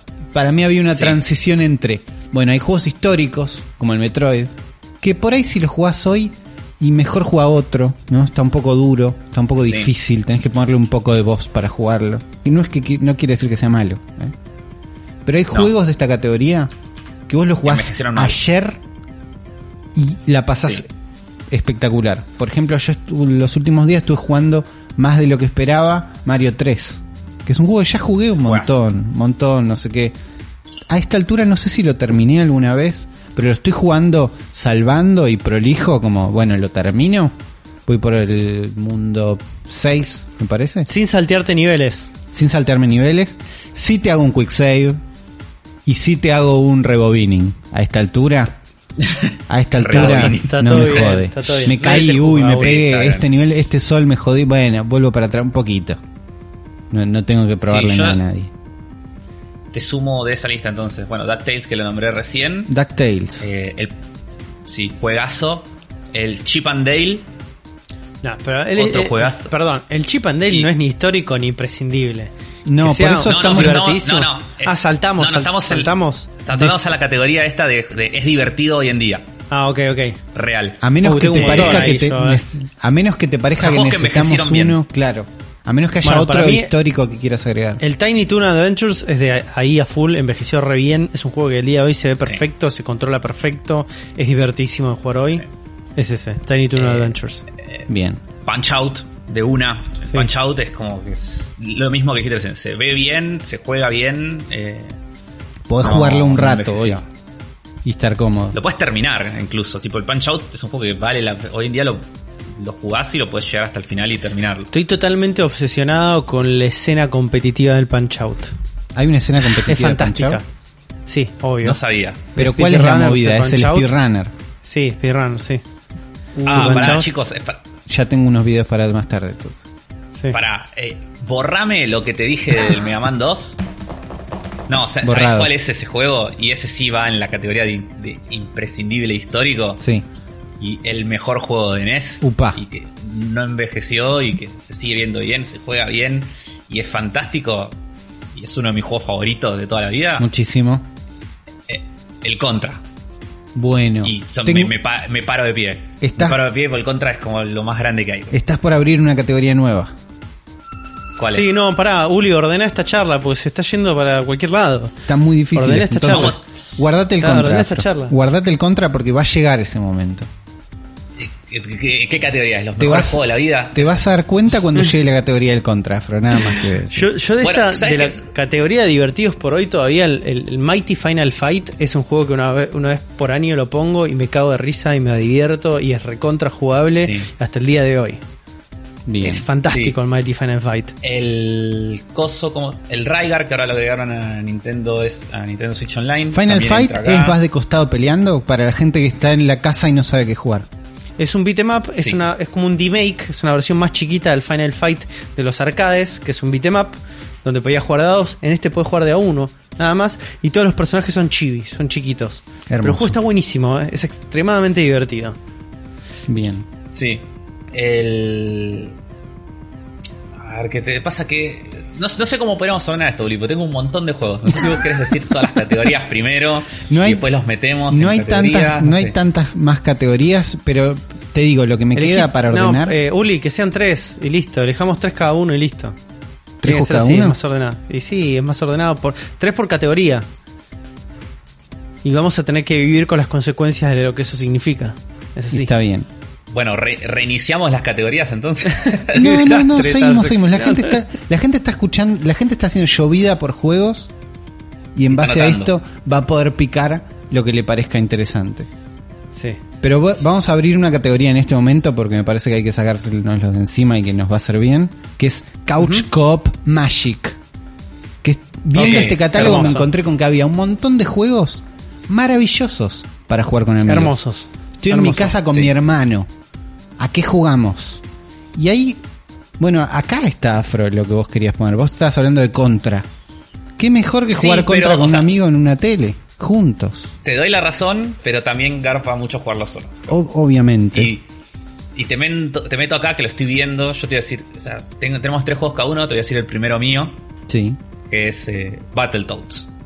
Battletoads. De una. Ok.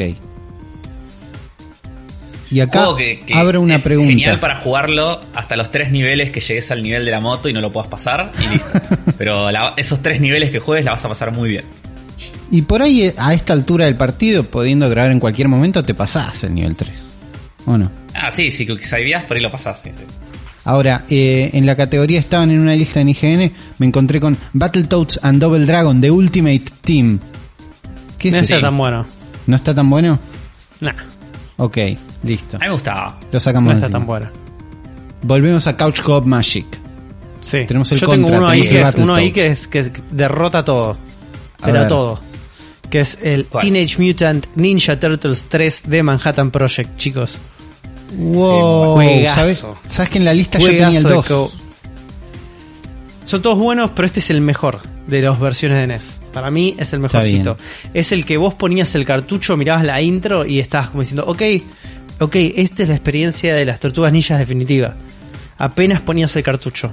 Porque la intro era igual al del dibujito animado, arrancabas en una playa, todo muy fachero. Estaba buenísimo. Pa, pa, Ah, es el que en la tapa... Sí, yo lo requería este juego. Lo alquilé más de una vez. El que más jugué con todas mis ganas y que nunca pude terminar es el 2. Llegué a la final muchas veces, nunca lo pude terminar.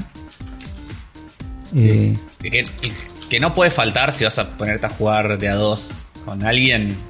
Lo tenés que poner, aunque es un rato, es el Ice Climber. está bien. El Ice Climber es como lo más, porque tiene todo lo que tiene que tener un juego co porque es co mientras estás jugando, pero tiene su cuota de malalechismo. Sí, que es ¿Qué es que importante. hace? En un buen cop es importante. eso. Sí. En un buen co tiene que ser, un buen juego co tiene que ser eso, tiene un juego donde necesites cooperar para sobrevivir, pero que en algún momento puedas hacerle algo tipo a tu, a tu compañero como para como para picantearlo un poco. Está bien. Es como- es- eso es un gran juego. Para También- mí no podés tener una experiencia de NES o de Family Game, vamos a decirle propiamente, vamos a hablar propiamente de Family Game sin el Goal 3, chicos. Y sí. Eso es el momento Sí. más mágico de Coop. Al lado, con persona a persona, jugar Argentina contra Tailandia. en medio de un barrial con una tormenta eléctrica. Es hermoso. Es hermoso. Sí. Y sí. Y, y, y como es mi último juego que tengo acá, lo, lo tenía pensado y se me fue. A ver, Uli, tira una voz. si yo, lo tengo, yo, pero- tengo, yo tengo otro, yo tengo otro que es, eh, pero top tier, ahí como tier. el rey del High coach. Cop Magic Gaming. Sí. Que Sí. decís, che, Goal 3, sí, buenísimo, es como divertidísimo jugar con los amigos, el tiro chorizo, tiro banana, le decían algunos, todo lo que vos quieras. Pero nada se compara a jugar al béisbol. Y a la musiquita del béisbol. Chicos, Gran música. Hermoso juego. Sí, yo- Hermoso juego. Ay. Amo el béisbol de NES. Es hasta el día de hoy donde me encuentro volviendo a rejugarlo. ¿Solo o con amigos? Ahí está. Alguien está escuchando la canción en este momento. no sé quién la puso. Exactamente. Eh, está está, en Nintendo Switch. Online. También, si te lo querés sacar de encima Chicos, rápido. es muy divertido hasta el jugar béisbol hoy en la Nintendo Switch Online. Es muy divertido. Y sí. se puede jugar online Yo- en Nintendo Switch Online. Exactamente. Claro. No sé si lo han hecho. Yo acá te pongo un clásico de clásicos que es el, el Battle City. Bueno, Oh, a, a- hermoso. a ese iba a ir. Qué lindo El jugar Battle Battle City City. con alguien. El juego de los tanques, eh, muy bueno. Voy a jugar Battle Sigue City con Lula ¿verdad? apenas terminemos esto. Es muy divertido. la- el águila, anda para allá, agarra esta vida vos, tomá, vamos para allá, guarda, yo te aguanto esto. Eh, gran juego, gran juego, gran momento cop. Juan, Juan, yo pensé que ibas a decir, y probablemente lo tengas ahí nomás, el juego que nombraste en el episodio número 56 de la cartuchera Nardone. Que es el River. City Ransom. Sí, pero um, para mí los que el mejor de toda la experiencia Kunio Kun es el Goal 3. O el que reduce a mí como la- que me da más ganas de jugarlo con amigos. Está Sí. bien, porque... Yo voy- Sí, Nenketsu no High School Ground Hub Football, no sé cuánto se llama. Soccer Nenketsu, no me acuerdo. claro. eh, voy a romper un poco la regla y voy a tirar un no de chapa, Por porque lo estoy viendo ahora y tiene que estar. El Babel Babel. Babel no Babel. el Puzzle Babel, el Babel Babel. que, es, Ah, que es el de ver. los dos dragoncitos que tirás las burbujitas y los metes dentro de las burbujas y después los tenés que pinchar. Sí. Eh, juegazo. Mucha gente muy fan. Mal. Personalmente no me gusta tanto. Vos sos más del Snow No. Bros, Uli, porque vos son prácticamente el mismo juego. Probablemente. A mí me gusta más el Snow Bros también, pero en NES no está el Snow Bros. Es- está en Sega. Claro. Sí, el Babel Babel no me es gusta. una NES. es- Es real. Pero lo he jugado muchísimo, ¿eh? Y tiene sus diversiones coop. Estoy Después casi te- seguro que el Snow Bros está en, en Nintendo, ¿eh? Y a mí me suena. No, la- no, no. Veo la cara del chabón y a mí me suena, la verdad. Yo estoy casi seguro que está. Después lo googlearé. Eh, después tenía que anotado Double Dragon 2. A No los Double Dragon, te voy a decir algo de los Double Dragon de NES, son Sí. superiores a los de los arcades. Mirá, no es menor. Posta. Son superiores. En los, si no jugaron Double Dragon en arcade, nunca, emulado sin emular, tenían un, un lag input y un juego que se caía a pedazos a nivel frame rate en esa época, que el de NES era mucho más parejito para eso. Bien. El, digo el 2 porque el 2 se puede jugar de a 2. Y me parece que si vas a jugar un viendo Dragon de a otro juego. 1, no dan ganas. Estoy viendo otro juego también que tengo que sumar, el Ikari Warriors. ¿Cuál es el Ikari Está. Warriors? El Ikari Warriors es como si fuera un contra, pero visto de arriba. Sí. Y tipo, sos dos chaboncitos que van como disparando. Es un como si fuera- hoy en día sería un twin stick shooter. Claro. Imagínate. Sí, ya lo ubico. Eh, vas tipo disparando y en su versión original de Japón, acá en, en la versión de Estados Unidos vos sos tipo dos random, chavan random, tipo Rambo, dos Rambos. En la versión original de Japón, del Ikari Warriors, que no me acuerdo cómo se llamaba en este momento, eras el Che Guevara y Fidel Castro. Claro. un juego de la revolución cubana, juegazo. Eh. Uli, clausurame Eh, esta categoría porque Afro, cierra- si no, no deja de tirar juegos. Est- Está patinando, Sí, me parece no que puede medir. cubrimos una cosa. Si estás con un hermano en tu No, no casa, estás con un padre, madre, alguien con ganas de jugar, me parece que ya tenés Muchos juegos juegos. con estos. Tengo un paréntesis Sí. más que tengo, un, un paréntesis, no, un signo de pregunta que tengo que cerrar en esta sección, que es el Super C. Que es como un Super Contra. Es un port de un juego de arcade. ¿Está bueno? No Sí, está re bueno. No. Está re bueno. Sí, yo no jugué. Ojo, bueno. Nada más. bueno. Tenía una duda ahí, digo, esto vale, no vale, no sabemos. Cerramos Couch Co Magic. Tengo una categoría que me parece que es un poco más chica, pero que puede funcionar, que también hay que sacarse de encima, que se llama Estoy en cuarentena y quiero un juego largo, dame un RPG Juan. Me gusta el nombre. ¿Qué hacemos? Eh, Final Fantasy 3. Co- para, Porque ¿cómo, tenemos ¿Cómo era de RPGs. vuelta el nombre de la categoría? Estoy en Es cuarentena, el- el quiero un nombre- juego largo, dame un RPG Juan.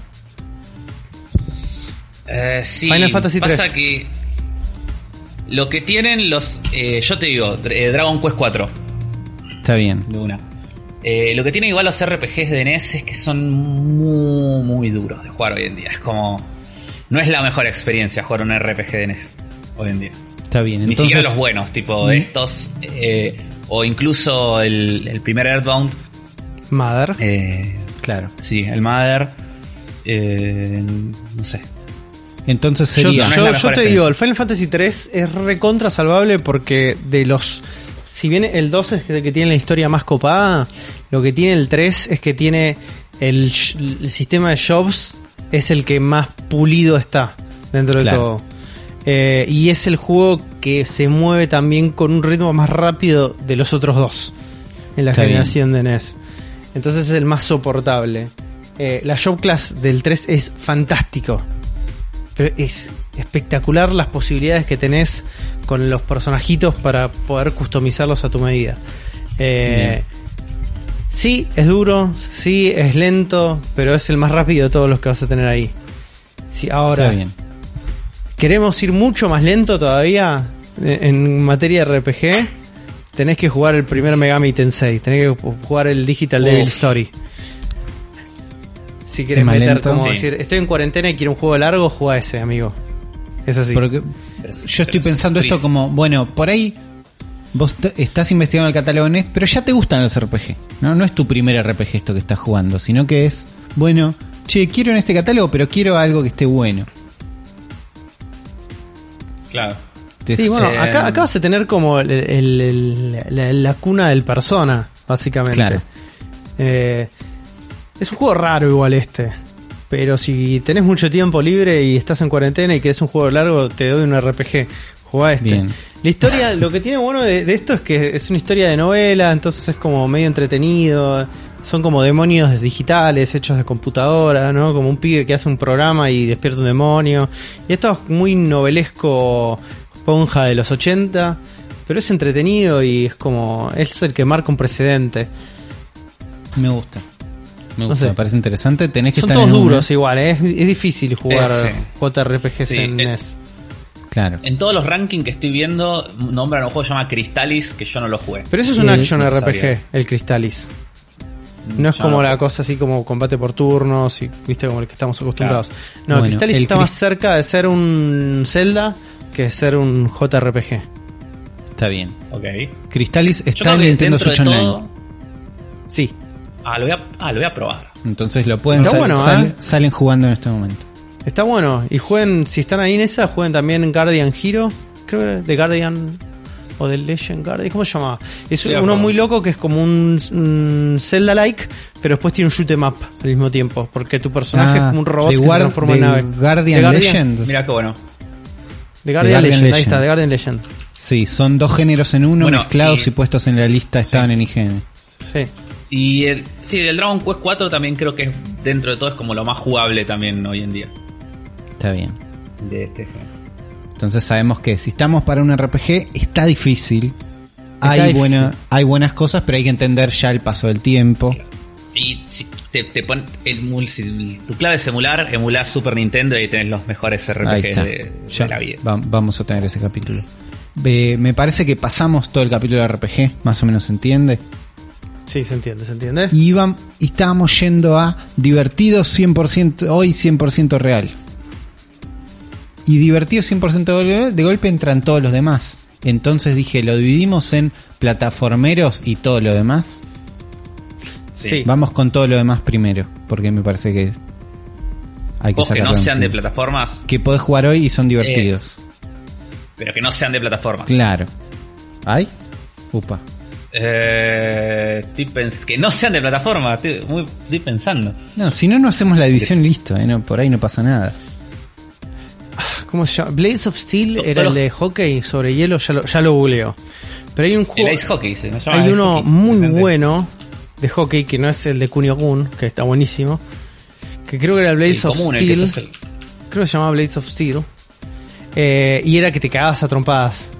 Me gusta. Todo juego de hockey Es mejor si te puedes cagar a trompadas. Y como tenía su juego de hockey, eh, era muy divertido. Y en un momento, cuando se pudría todo, te ponía un fighting game y te cagabas a trompadas entre dos personajes. Creo que era Blades Sí, of muy Steel. bueno. El- Y era, Eh, ese es te re pondría- jugable el día de hoy. eh. te pondría acá un juego que es para jugarlo un rato, no mucho, pero amo, que es el EA Air Kung Fu. Sí. Que Ah, me, parece fan- me parece fantástico. Y la, musti- la música es lo más. Bien. Eh, de acá estoy pensando, pasa que todos los que se ocurren son Es que plataformas. también mu- muchos juegos son de ir de costado, entonces no, no vamos a hacer esta división porque muchos son side-scroller y en todos los side-scroller en algún momento saltás y de golpe decís, eso no es una plataforma. Sí, es verdad. Es difícil. Ponele el Vice Project Sí. Doom, es un juego que Bueno. para mí envejeció re bien. A, es- a Eh, tiene su segmento para plataformero, pero también tiene una parte de, de este shooter en primera persona y también tiene una parte de driving, Sí. qué sé yo. Claro. Em, Vice Project Doom está en Nintendo Switch Online. Entonces también salen jugando ahora. Y yo creo que hiciste una cartuchera al respecto, pero no la encontré. Sí, ¿Puede ser? Yo tampoco lo encuentro, está medio perdida. Ese, ese es el que tuvi- ese es el que tuvimos el efecto Mandela, porque sí, todos tenemos un efecto hubo, Mandela. Eh, pero no lo pudimos encontrar. Por favor, en los comentarios, si alguien sabe si esto pasó, porque por ahí hiciste un espacial en el momento en el que salió Nintendo Switch Online. Y por ahí por eso Pero se nos mezcla. que hubo Yo este juego Sí. no lo conocería si no fuera por Juan, pero no encuentro la prueba de que eso es real. Entonces en los Es que comentarios nos dicen, es- es- "Che, Vice puntualmente Project yo Doom tampoco me existió acuerdo existió". dónde está. No, no me acuerdo, no me acuerdo si existió. yo creo que alguien de nuestro de nuestros oyentes lo va a encontrar y si no lo pueden salir a jugarlo porque está en Nintendo Switch Online. El otro que estaba en esa categoría que es juegos que salieron en cartucheras es Sí, el sí. Blaster Master. Ah, Juegazo. Está en juegazo. Que también lo tenemos en sí. Nintendo Switch Online, lo pueden jugar hoy mismo. Sí, ya te, ya te lo había nombrado antes, pero bueno, el Punch Out Sí. entra acá de entre lo que dijimos antes de, de que no son de plataformas. Y son divertidos hoy. Eh, sí, son divertidos hoy. Pues si querés jugar la versión de NES del Maniac Mansion, está, está bastante bien. Ahí está. Eh, Pero- Claro. Su- Pero Sweet también, Home, si chicos, estás ahí, por ahí Home. juegas otro. ¿Cómo? Sweet Home hasta el día de hoy se la rebanca. ¿Cuál es? Y es el- un en RPG y es como un survival Sí. horror. Está buenísimo, boludo. Jueguen Sweet Home. El día de hoy se la rebanca. El juego que inspiró Resident Evil. Exactamente. Ah, es ese. Ya sé Sí, cuál. sí, sí. Está muy bien. Y creo que hay que abrir el juego Sí. y puede haber plataformeros. Porque si no está difícil esto. Yo no puedo dejar de Sí, nombrar acá- el re- Sub- Robocop 3 Super Rescue, también conocido como Shatterhand. Soulbrain, también conocido como Shatterhand. Cualquier versión de esas que consigan Sí. es un juego hermoso que amo, que es el juego que más veces alquilé en Real Group Sí, Halloween. yo acá, acá repito dos juegos que ya dije, el DuckTales y el, el Chip and Dale y el Darkwing, que es, no sé si se acuerdan de Darkwing, que era El no Batman el. Darkwing. que es, el, que es como el pato Donald, pero Batman. Eh, y Darkwing era un juego hecho por Capcom con el mismo motor del Mega Man, eh, muy, medio parecido a los Mega Man, pero también con habil- que Darwin tenía como sus propias habilidades, tenía como un gancho que se podía colgar y un par de cosas más. Eh, muy bueno. También. Ahí estoy viendo imágenes, eh, se ve muy lindo el Darwin. No lo conocía. Sí, muy bueno. Eh, bueno, el Contra que ya lo nombré. Y. Ay, este, ¿cuál quería nombrar que tenía acá? Tenía uno acá justo. Ah, el, el Bionic Commando. También. Mi comando también. Buen juego. Yo les voy a sumar en esta lista el Little Samson. Es un juego plataformero que hasta el día de hoy se la recontrabanca. Eras un chaboncito con la habilidad de saltar que después va cambiando de personajes constantemente para los distintos desafíos plataformeros que te van tirando. Es algo Sí. que se reusa hasta el día de hoy en la época moderna de los plataformeros y es el primer juego que recuerdo que lo hace. ¿Cómo cambias de personaje? ¿Te ¿Vas Con manejando select. distintos? O sea, Cambias se directamente. en Tenés otro. un dragoncito, un golem, una ratita y el pibito. Y te vas cambiando entre uno o al otro dependiendo cómo es el layout del nivel. Hay niveles donde necesitas usar el dragoncito, entonces tenés que ir volando con el dragoncito y tirando fuego y escupiendo fuego. Y otras donde tenés como unos pasillos chiquitos y tenés que transformarte en el ratoncito. Y tenés... Ahí estoy viendo Es un dragoncito re lindo tirándole fuego a un dragón terrorífico. Y me gusta. Está Se ve muy buenísimo lindo este juego. Sí. Está Me buenísimo. gusta. Muy ¿Qué más? ¿Qué más? ¿Qué más? ¿Qué más? ¿Qué más? Esta es la Ahí última, esta es la última, Esta es la última eh, sección. categoría. Sí, sí. Esto es cuando Sí, cosas que no queremos que queden afuera. Si alguien tiene un acceder a jugar una NES, ¿qué cosas ya no puede dejar de jugar? Que decís, che, no dejes de probar esto. Si estabas con ganas de un juego de autos, ¿tienes un juego de autos que, que esté bueno? De NES. De carreras. Eh, el Outrun está para NES. No, me parece que no. No, para de Sega, ¿no? De carreras lo mejor que pienso es Excite Bike, pero debe haber alguna otra cosa. Mm, No se me ocurre. Yo jugaba mucho el de Fórmula 1, pero no significa que sea bueno. No, es yo también Claro. lo recuerdo, recuerdo jugarlo mucho, pero no, no hay garantía de nada. estoy, bien, estoy viendo y hay uno que es medio parecido al Outrun. No sé si es en Outrun y no sé qué tan será, pero bueno. Yo tengo Si no tenés de. que- Uf, ¿Qué onda? ¿Cómo habrá sobrevivido el tiempo de los Samurai Pixacats? Que me parecía que estaba buenísimo en su época, pero no hace mucho que no lo juego. Bueno, ahí tienen uno para investigar, entonces. Sí, está muy bien.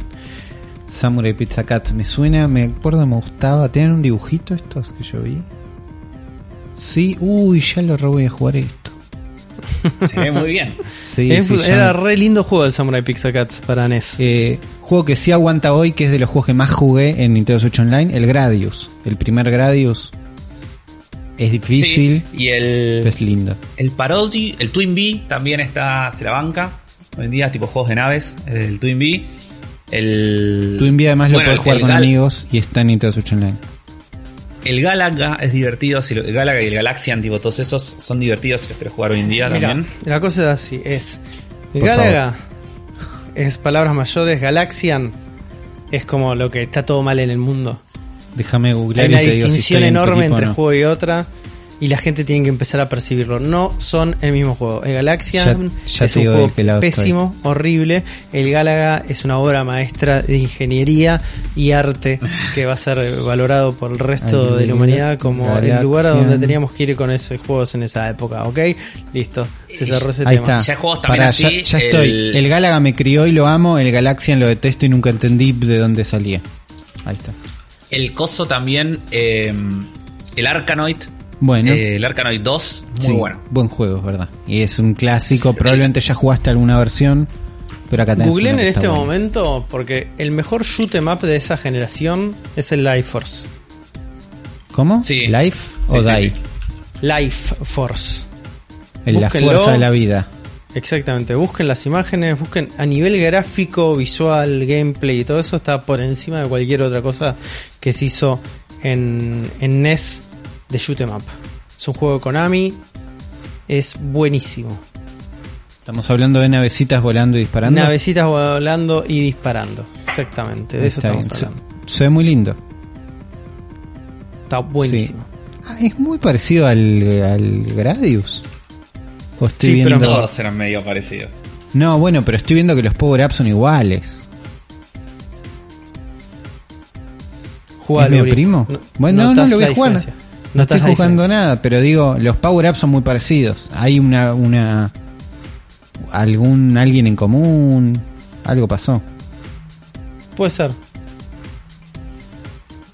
Lo voy a jugar. ¿Qué más tenemos? Creo que ahí tenemos como un panorama de cosas para salir jugando. Eh, Tenés un montón de sí, cosas para jugar con no. amigos, Sí. un montón de cosas para jugar solo un rato largo, cosas para jugar solo un rato corto. Tenemos también. Sí, puedes sumar un Balloon Fight si querés. eh. Balloon Fight, si querés Ah. di- di- resolver como alguna discusión con un amigo, decís esto resolvemos en Balloon Fight. Se puede. Sí. Bueno. Pero Yo sí, voy a hacer, como- yo, voy a, yo voy a decir algo, yo voy a, voy a tirar el polémico. tíralo. Voy a tirar el polémico. Los clones de Street Fighter de NES hay uno que se llama Street Fighter 4 que se la rebanca hasta el día de hoy. Jueguelo. Y, No eh, tiene ni un solo personaje de Street Fighter, son todos clones. Eh, eh, lo amo. Bueno, si, si estás en la de los clones, cualquier Mario, ¿no? Desde, desde el 4 al 14 están todos bien. Siendo el 8 el superior. Siendo el 8 el superior. ¿El 8 es el del armadillo? No, no es el armadillo. El 8 es el de eh, Don Docodon 2. Está bien. El de está Mario bueno. con, martillo. Es bueno, es bueno. Eh, de- en el mundo de los clones de Street Fighter yo me acuerdo de jugar mucho a uno de Dragon Ball, que era, che, en Sega tienen el Dragon Ball y yo no tengo. Bueno, pero tengo este, que está bastante bien y no está tan bueno. Pero eso se entra en una categoría que es que si tenés un family físico, ¿no? Es el cartucho que puedes conseguir. Si estás en el mundo de la emulación, por ahí hay cosas mejores para que juegues. Está También si tenés un family físico, juega lo que encuentres. ¿No? Todo lo que encuentres va a estar bueno. Algunos de estos son imposibles Sí. de conseguir, me parece. Aparte tenés para. tenés el que puedes soplar el cartucho y toda la movida. Toda la experiencia completa. Oh, me van a hacer desempolvar todos mis cartuchos, boludo, conectar la NES.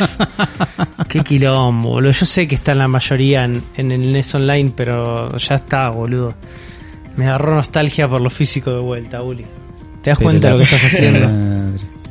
Pasó. Hace poco Pasó. alguien me escribió, che, me compré un family, ¿qué juegos me compro? Y le digo, no, no sé, lo que encuentres. Los que encuentres, sí. la verdad es que lo que encuentres. sí, sí.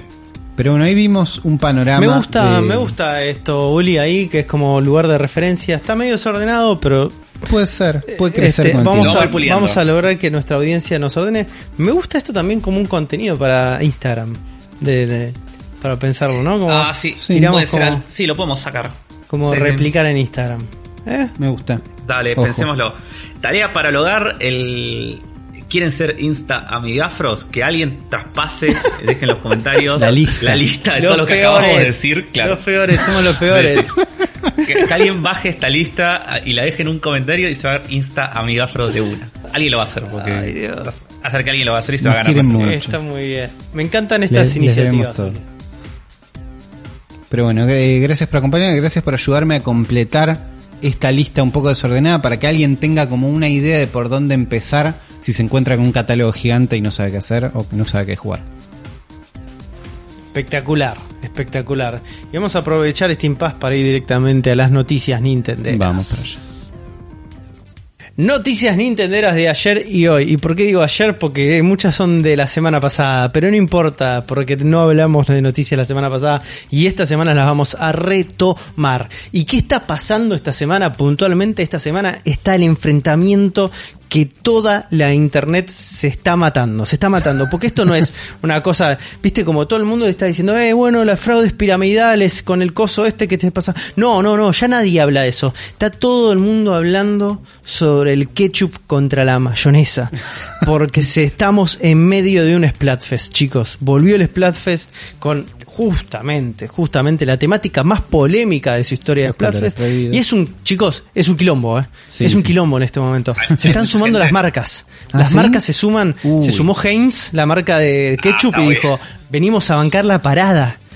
Está muy Hay un quilombo tenía en Twitter. pasar. A ver, si alguien está Era escuchando esto por primera vez, el cerebro bestia no sabe qué es. Splatoon es un shooter espectacular donde disparas pintura. Los Splatfest son unos eventos que pasan dentro de este juego donde el mundo entero se divide en dos equipos. Y vos elegís qué equipo y el equipo que gana define qué es mejor. Y el Splatfest más famoso que está viviendo otra vez en este momento es mayonesa versus ketchup. Los colores prohibidos. Famoso porque era el más asqueroso. Porque nunca se usa, nunca se usa la pintura roja porque representa la sangre y nunca se usa la pintura color mayonesa porque representa la mayonesa. Y, en- y esta vez hubo una vez que pasó y Nintendo lo permitió y esta vez está haciendo una especie de remake de ese momento. Entonces sí, hay marcas sumándose al equipo ketchup o a la mayonesa. Quiero que caiga Fanacoa a bancar. Ahora, ¿Qué está Natura? Natura este ahí. se está dando desde el viernes, o, o- sí, desde el viernes eh, 22 hasta el domingo 24. Sí. Y obviamente cada equipo representa también a cada una de las idols de Splatoon, que son Claro. eh, Marina y Pearl. Sí. Y Pearl siendo el equipo mayonesa, Marina siendo el equipo ketchup. Eh, Iba, iba a iba a decir algo que no da. no, Me no digas nada, Afro, por Me favor. me Eh, autocensuré. de- despu- después de que después después de son dos cosas que no querés ver en tu salchicha, ya tocamos un techo. Hay- Así hay que no vamos a no vamos a seguir jugando con fuego. Eh, pero bueno, en este marco se está moviendo este Splatfest. Tengo mucha ganas de entrar un ratito, jugar, también, dejar mi marca indeleble para el, para el Team Ketchup este y Si seguir. Malvada a T otra me dejara, lo haría. Sí. Che, ¿y ustedes de qué team serían? Vamos, a, vamos a poner eso. Ketchup ¿A quién Marina. votan? Ketchup También, Marina. Ketchup. Ah, está bien, listo. Son, estamos- son- somos todos gente del bien. Pero no solo porque bien. me gusta más el ketchup, sino porque está marina. Es como, me, salió, me salió redondo en esta. Sí, perfecto. Y a esto, entonces le vamos a extender la pregunta también a nuestra audiencia. ¿Qué equipos son? En el momento que escuchen este podcast ya se habrá definido quién ganó, pero no importa, ganan nuestros corazones porque somos, hemos, viste, como decidido el, el bien. eh, representado por el ketchup, el mal por la mayonesa. Pues está todo mal con la mayonesa. Vamos a la que. Está todo mal con la mayonesa, boludo. color Como te querés morir, tenés ganas de morirte, comete una cucharada de mayonesa, amigo. Es eso. Está todo mal. Sí. Di- Digamos que no tiene el color más alegre de todo. Pero al margen del color, es como todo lo que representa la mayonesa es, es, es- es desagradable, es feo, está mal, está mal. La gente le pone la mayonesa a las cosas, es gente que tiene como, eh, bueno, vamos, vamos a revisar nuestras cosas, Bueno. viste, como nuestras... Vamos a- Por favor, vamos, vamos a antagonizar esto, me gusta, me gusta. Sumémosle polémica. Nunca me sentí más Pero bueno, parte de les este pido a la gente que también ahí en, el- en los comentarios dejen, no, yo soy Team Ketchup por esto, yo soy eh, Team Mayonesa porque me odio a mí mismo. Todo ese tipo de cosas las aceptamos. Así que, Sí. pero bueno, vamos a ver el resultado. Eh, pero también nos hemos enterado de cosas eh, la semana pasada. Con las que está de- todo bien. de- de buenas noticias, cosas que está todo bien, donde no hay polémica, donde todo el mundo está de alguna manera alineado de que, hey, Esperemos. esto está bueno. O no. Tuvimos un No nuevo sabemos. trailer de Paper Mario. Origami Mario, para decirle mejor de otra manera. Sí, Paper Mario de Origami King. Un juego que me encanta esto, que es... Se anunció el mismo día que se iba a anunciar Ghost of Tsushima. O que íbamos a ver, Nintendo dijo, voy a hacer una presentación de un gameplay de Ghost of Tsushima. Y Nintendo dijo, toma un trailer de un Paper Mario que no sabías que existía. ¿Cuándo, sale? El mismo día que Ghost of Tsushima. Anda a buscarla. Es bueno. Ahora, ve, ahora vean el gameplay, dijo. Todo el mundo hablando. Ese día era trending topic. Es Paper letal, Mario es letal lo que hicieron.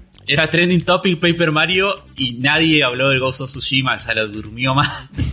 un tweet, un tweet y un MP4 que ya está subido. Pero me, no, me encanta esta idea de que se anuncia un juego que sale en dos meses. O sea, ya estamos más cerca, saldrá en un mes. Muy No sé. Nintendo. Muy Nintendo, exactamente. ¿Qué es Paper Mario de Origami King? Es un nuevo Paper Mario. Yo no jugué ninguno. Jugué un poquito del de Wii. No me acuerdo cómo se llamaba. El Super Paper Mario. eh, que estaba muy bien. Tenía un buen humor, era lindo, era como, che, esto es mejor de, lo que yo esperaba. de los Paper Mario raros, eh, es el mejor. Porque, a ver, Paper Mario se- es como, podemos tomarlo como si fueran dos sagas distintas. ¿Qué es la saga? ¿no? Explícanos la saga Paper Mario, por favor. Paper Mario arrancó en sus orígenes de Nintendo 64 como la secuela del Super Mario RPG. Está bien. Sea, hecho por otro estudio, hecho hasta- eh, interno por Nintendo, pero era como eso, era como un RPG de Mario. Sí. Y la- pero en donde los personajes estaban como hechos de papel. Claro. Pero en- eh, el hecho de ser de papel tampoco jugaba un papel, de- de- nunca mejor dicho, importante en, en la trama. No era que el juego se hacía cargo de que sus personajes eran de papel, sino que era más una cuestión como... Una cuestión estética que pasa. Está bien. Claro. Eh, cuando salió el segundo Paper Mario de GameCube, el mejor de todos, que es el Outside Door, es un RPG de la concha de la lora, pero mal, es, es fantástico, tipo en la historia, en el sistema de combate, en todo. Eh, la rompió mal y después cuando salió el de Wii, ahí es cuando arranca la segunda etapa de Paper Mario. O sea que hubo dos Paper Mario RPG Classic. Sí, le- Claro, porque ¿qué pasó? En ese momento, eh, esto no está comprobado, pero las teorías y los rumores eh, lo que dicen es que Nintendo no quería tener dos sagas de RPG de Mario al mismo tiempo, porque estaban corriendo en ese entonces también al mismo tiempo los Mario y Luigi, Claro. ¿no? Y que el sistema de pelea y el gameplay es, me- es medio similar al de Paper Mario también. Como no, no- no es muy, no es muy distinto.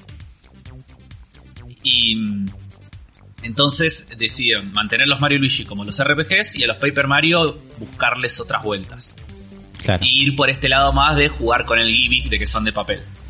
Entonces tenías el Super Paper Mario, que, le- que era como un RPG de acción plataformero, que lo que tenía era, me acuerdo que lo loco era el cambio de vista, que podías tipo, su gimmick era que podías ponerlo como el mundo de Mario, lo podías jugar tanto 2D tipo scroll horizontal, o ponerlo 3D con profundidad y moverte hacia el fondo, y eso te- podías pasar atrás de objetos y cosas así, ese era como su gimmick. Después el de 3DS, que era el que tenías stickers. Ese es el que el todos odian, que- según leí comentarios. No, que to- sí, todos odian el de 3DS y el de, y el de Wii U. Ok. El de Wii U creo que el de Wii U lo jugó menos gente, pero es más odiado por la gente que lo jugó. Está La gente que jugó los dos odia más el de Wii U. Lo que tienen estos juegos que son...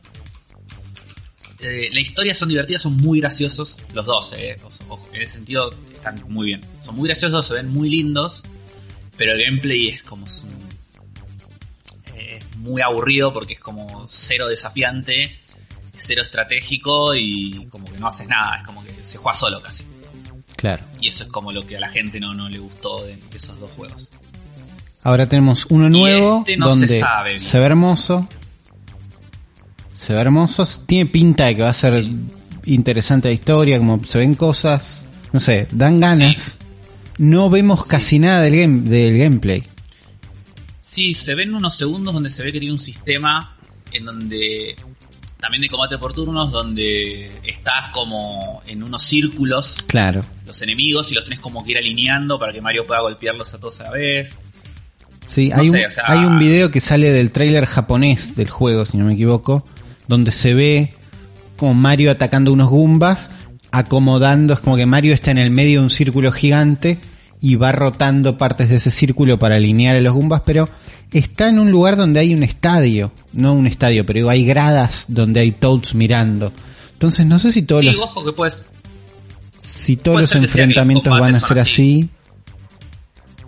No sé, por ahí es medio como el chiste que los, tenés un- unos touts mirándote que te dan puntajes, qué sé yo. Como que todos los enfrentamientos sean en este contexto.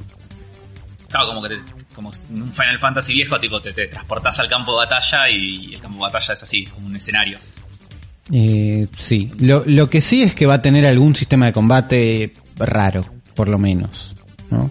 Eh, re quiero jugar este juego, la verdad.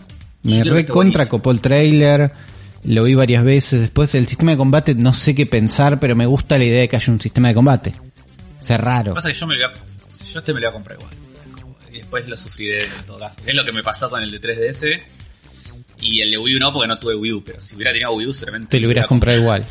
Claro. Sí, me lo hubiera Y sí, este lo vamos a comprar. Ya se puede precomprar, está 3600, no sé cuánto en la Store Argentina. Me No encanta que que salga salve. ya. No hay Steam que te salve acá porque estamos hablando de Mario. Sí, sale el mismo mes que el Ghost of Tsushima. así El mismo que día. Lo lamento, Ghost of Creo que Tsushima. sale el mismo día. Lo lamento, Ghost of Tsushima. Terrible. Linda jugada, ¿eh? Linda Sí. jugada. Otra linda jugada, y es algo que realmente eh, nos tenía en duda, es que si el Unreal Engine 5, lo que estuvimos hablando en la intro de la semana pasada, iba a ser compatible con Nintendo Switch y recibimos la confirmación de la gente de My Nintendo News, porque, qué sé yo, de ahí nos robamos Nintendo las Live falló. noticias. Falló eh, Nintendo Live en esta.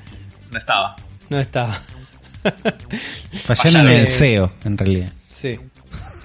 Fallaron el SEO, es verdad. Es verdad, fallaron el SEO. Pero parece que sí, parece que va a desembarcar finalmente. Porque si una de las cosas que hace Unreal es como obviamente democratizar en qué, en qué consolas y plataformas va a aparecer. Así que nada, el 4 ya estaba en la Switch. Claro. Y también corría en un Android y en un iOS, obviamente iba a terminar corriendo el 5 en todas las plataformas. ¿Por qué? Porque no se iban a dejar de juntar esa torta, escuchame una cosita. Obviamente, no, no le iba a dejar pasar. Era, not- era, no sé, para mí llamaba la atención que no lo hayan nombrado una vez en la presentación original, pero también en la presentación original hablaron muchísimo de PlayStation. Entonces, Sí. Y estaba la ojo, plata ahí, pues. había un money. Pero That Sony Money. Eh, si va a estar en Android, va a estar en iOS, va a estar, vamos a tener juegos que, si bien no se van a ver increíbles como lo que vimos la otra vez, va a los desarrolladores que hagan juegos increíbles van a tener la posibilidad de hacer un port que corra más o menos en Switch sin tener que volverse locos y contratar un estudio aparte, idealmente. Sí. Estaban hablando de que el primer release de los juegos en, dentro de este entorno de Unreal Engine 5 va a sucederse recién en principios del 2021, así que tenemos un tranquito todavía como para ver Está bien. cuáles son las posibilidades de esto y no, yo no tengo ninguna apura tampoco. No, no pasa nada. Pero está bueno saber que hay un, una versión nueva de un motor importante, tiene en cuenta la Switch. Así es, así es. Algo que sí no puedo esperar es el lanzamiento el 29 de este mes del Xenoblade Chronicles Definitive Edition, que ¿Qué durante la semana esto? pasada lanzaron como eh, trailers de gameplay mostrando todo lo que se puede hacer en este juego y directamente caí como un boludo y ya lo quiero con todo. Sí, porque Sí. todo lo que todo lo que hacía eh, bien el Xenoblade Chronicles 2, eh, creo que acá está mejor incluso. Upa, claro. Y sí, porque no tiene la historia tan irritante, me imagino, que tenía el 2. Y esos personajes tan hinchapelotas. Este, como parece que es más copado. Todo. ¿Bueno, jugaste el 1, Juan? no jugué nunca al Xenoblade Chronicles 1. Ah, no sabía. No, sí, la historia es muchísimo mejor que el 2. Sí, sí, sí. Uy, no- se no ve re lindo. ¿Qué? Que está esperando poner play a un video y que se vea feo y decir, bueno, espero. Y No, se ve re se ve bien. Primero se ve espectacular, se ve re lindo. Eh, a nivel gameplay, ya, ya hay youtubers jugándolo y todo, viste, como, como early access y todo. Claro. Es ridículo lo bien que se ve. Si ven las comparativas de lo que se veía eh, este juego en, En en Wii. Wii. era como zarpado. Eh, nada, estoy re adentro, re contra adentro. Eh, y pero traté de esquivar mucho los, los trailers yo, eh, porque como no conozco el juego, no lo jugué, quiero llevarme la sorpresa, pero Claro. las cosas que vi de mecánicas y todo, que es que el combate es muy parecido al de Xenoblade Chronicles 2 y es como lo más importante que me mantuvo a mí dentro del juego porque es lo que es más divertido, no el hecho de encadenar con tus compañeros los ataques, usarlo de manera estratégica, poder moverte en el entorno de manera 360, lo cual hace que cambie drásticamente dónde le pegás al monstruo, dónde le pegás, te cambia también la forma cómo equipas a tus personajes con las armas, los roles y nada, adentro, con todo. Claro. Y después vi que la historia es como estos dos reinos distintos, uno este medio mecanizado y el otro medio este todo humanoide y, y- y resistencia de la humanidad, que es bastante clásico, pero está en realidad como la locura es que son dos continentes des- distintos y que los continentes son monstruos gigantes. Y yo dije, Sí. bueno, listo, ya está. Entré. Es un concepto que lo sirve, tiene, Entré. Lo que tiene que en en el, en el 2 lo hacen muy poco, o sea, juegan muy poco con esto de los titanes. Pero en el 1 está tan bien hecho el mundo de que vos todo el tiempo en el horizonte, tanto para arriba como para el, el fondo del escenario, cada vez que estás mirando, ves que estás, ves que realmente estás parado arriba de un bicho gigante. O sea, es como, ves, no sé, la pierna que se levanta, ves el- la cabeza del bicho que está allá eh, arriba del alto del cielo, es como que juega muy bien con la, la escala y con, con esto de que estás arriba de un bicho. O sea, O sea, está muy, muy bien hecho. si yo caigo ahora y digo, uy, ¿juego el 2 o el 1? Jugás el 1. ¿Estamos en esa situación? Eh, sí, igual so- no son. Sí, pero no son igualmente continuados. Eso. No, No, no, son juegos más totalmente allá de eso, distintos. pero decís, che, estoy para un Xenoblade Chronicles. ¿Qué es? ¿Están buenos? Y a mí me gustó. Yo el 1 no lo llegué a terminar, le metí un montón de horas en la Wii. Lo tengo original en la Wii, me lo voy a volver a comprar porque soy un tarado. Pero. eh, yo el 1 me gustó más. Por más que no lo haya terminado y el 2 sí lo terminé, como que el 1 me gustó más. Y eso a mí el 2 me gustó, eh, también, o sea, el Me gustó mucho pa- también, sí, sí. parece fantástico del 2. Pasa que es muy irritante la historia, todo del 2, es como los personajes.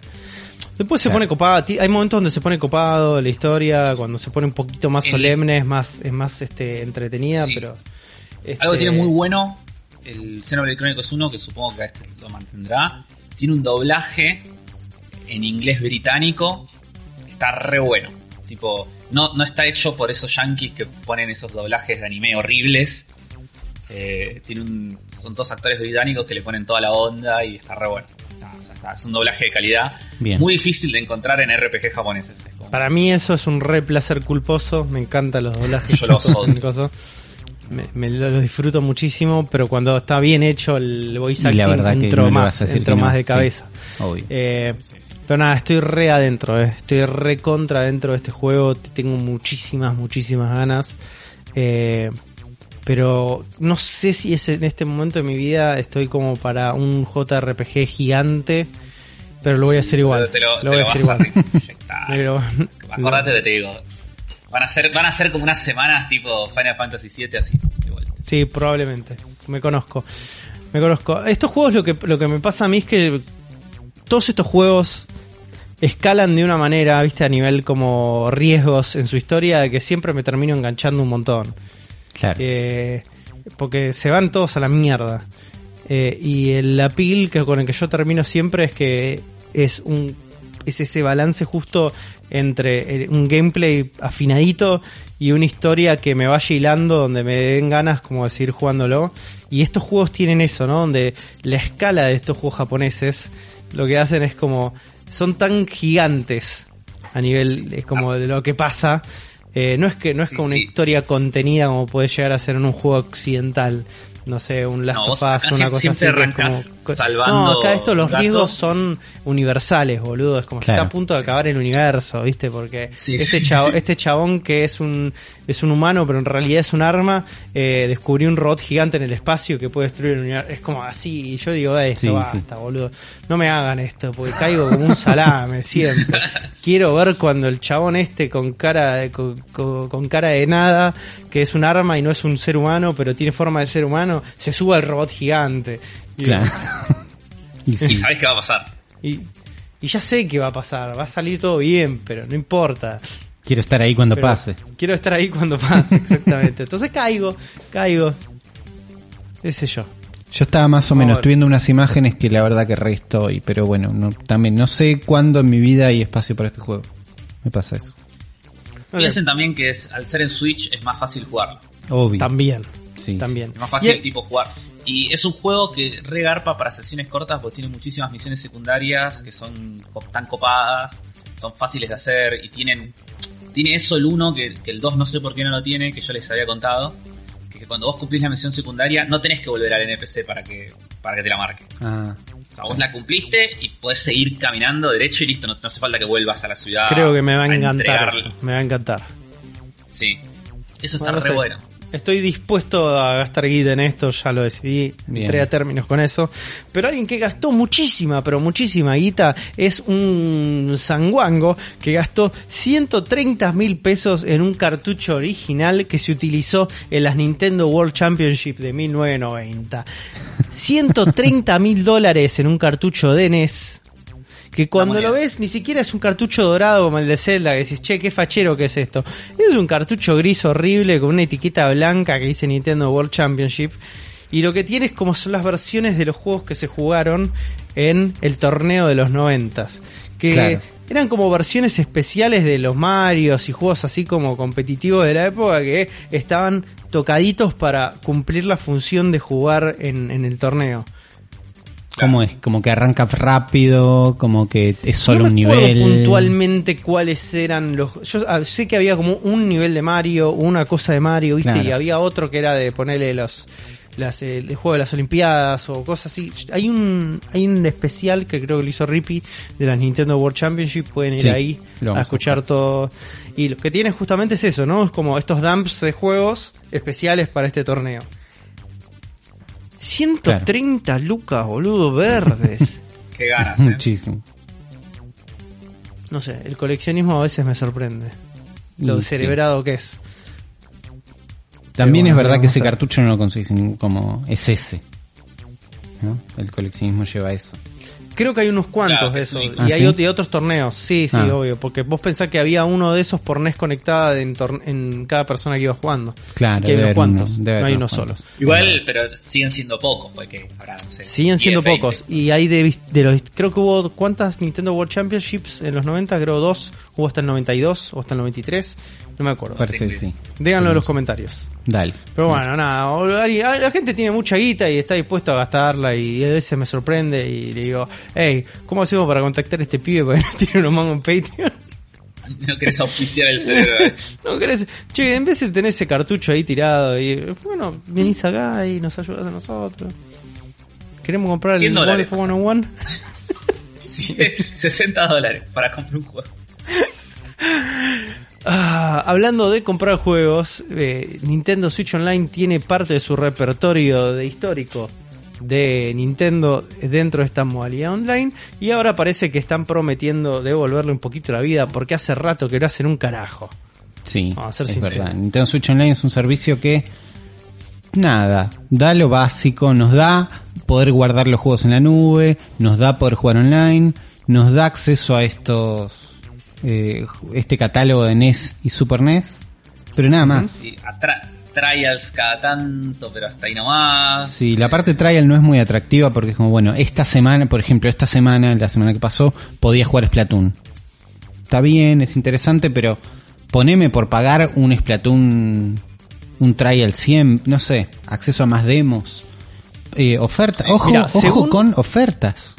¿Qué sé yo? Según Si este, ofertas. tenemos un insider ahí, Uli, Opa, chan, que chan, chan, chan. arroba Cefason, Robert Cefason, ¿Qué que es como un productor de videojuegos que se dedica actualmente a difundir y a traducir data de relacionada a Nintendo del japonés al este al inglés y lo que asegura él es que en una de las comunicaciones que recibió dice que Nintendo va a continuar agregando nuevas este mecánicas y nuevos este mm, features. Ayúdenme a traducir features en español porque lo uso Eh, siempre en inglés Características. eh, Funcionalidades, es la palabra, bien, Afro. Ahí está. Bien. A Nintendo Switch Online. Que eso significa no solamente más juegos en el Netflix o en el Netflix, sino también posibilidades de conexión a través de juegos o posibilidad de conexión Que me entre otros usuarios. Mandar invites, por el amor de Dios.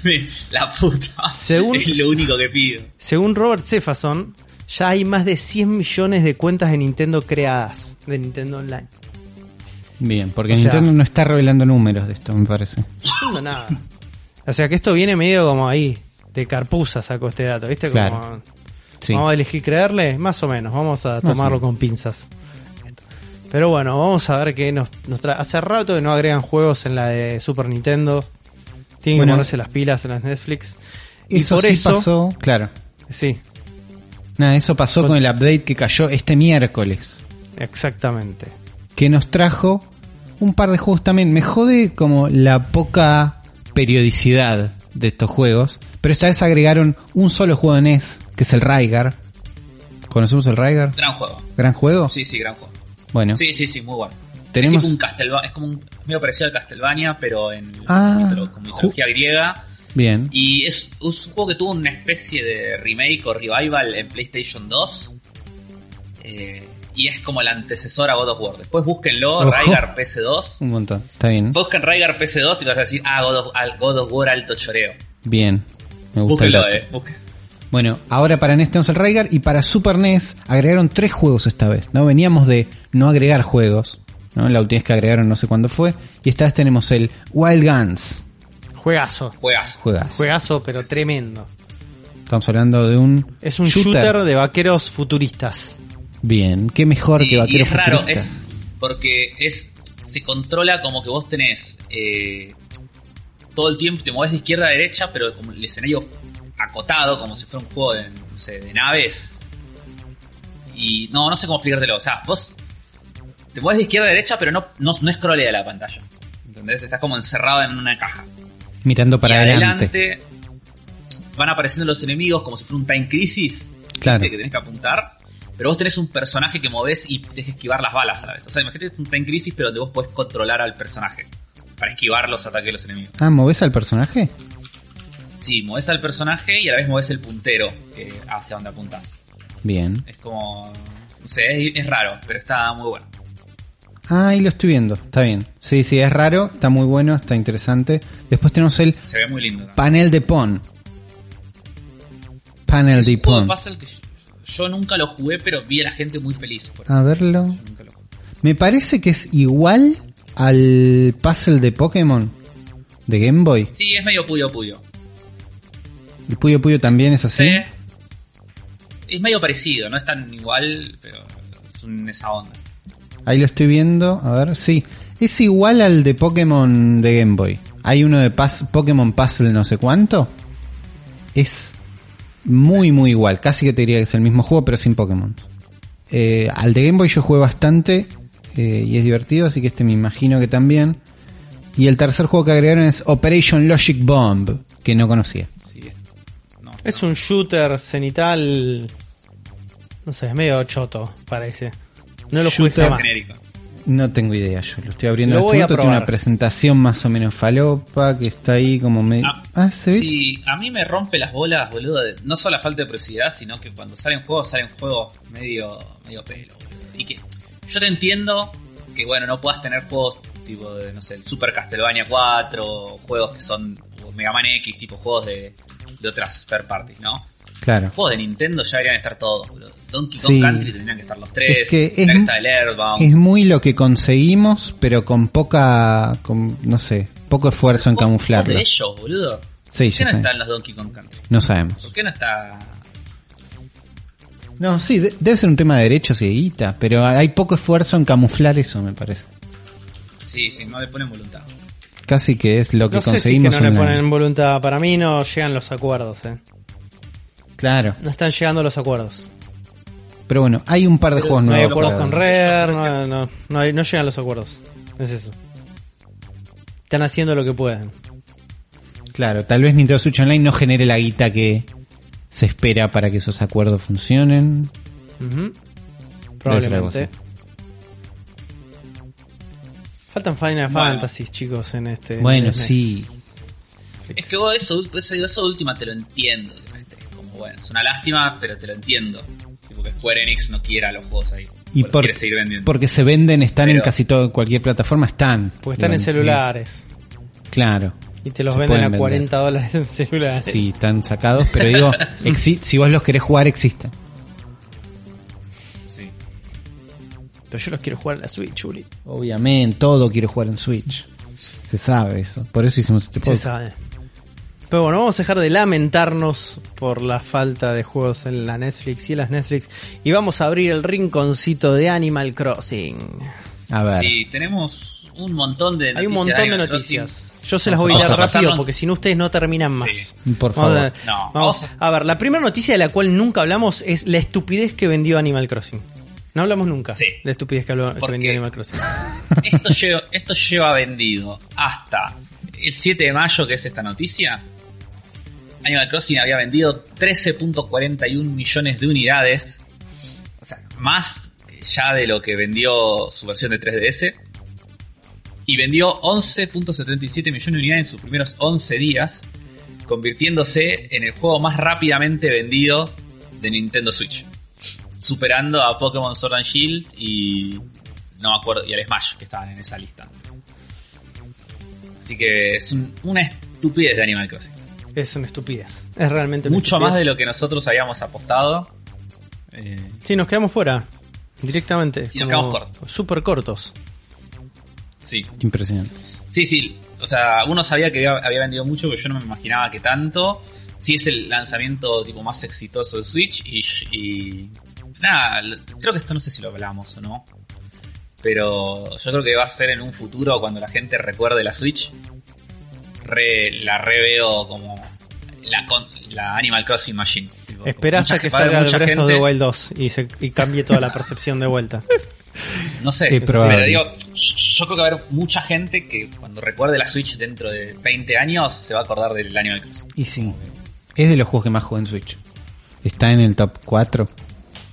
Más o menos. Sí, igual vos tenés muchas horas en el juego, no sé cómo haces. Yo juego un montón. Tenés- Es el, tr- el truco es Sí, jugar un montón. Muchas horas en todos tus juegos. Eh, Yo sí es el, sí, de una es el que, de los que lo tengo ahí de lo que más jugué. Está Yo bien. ya lo abandoné. Punto. Ya está en su cajita. Está bien, existe. Oh, es sí. que lo compraste físico y dijiste, bueno, hasta acá estoy. Sí. Hasta acá estoy, sí, Sí, exactamente. yo estoy, ya, ya estoy en el mood de que ya bajó mi, mi Sí, juego Yo juego poquito como- por día, pero Sí, estoy jugando poquito por día. Todos los días, pero poquito. sí.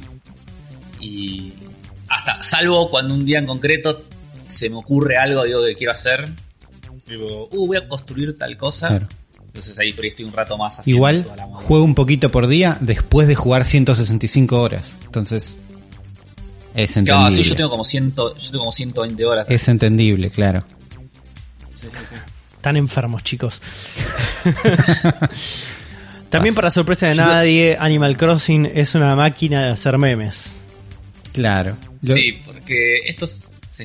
Esto lo dijo No, no, sí. Rob Hayret, eh, uno de los encargados de localizar el juego al inglés, en un hilo de Twitter donde estuvo contando cómo fue traducir el juego y dije- dijo, cuando lo estábamos haciendo, sabíamos que estábamos pensando en cómo iban a ser más o menos de 5 a 10 años de memes. Estábamos escribiendo el, la materia prima para los próximos 5 a 10 años de memes.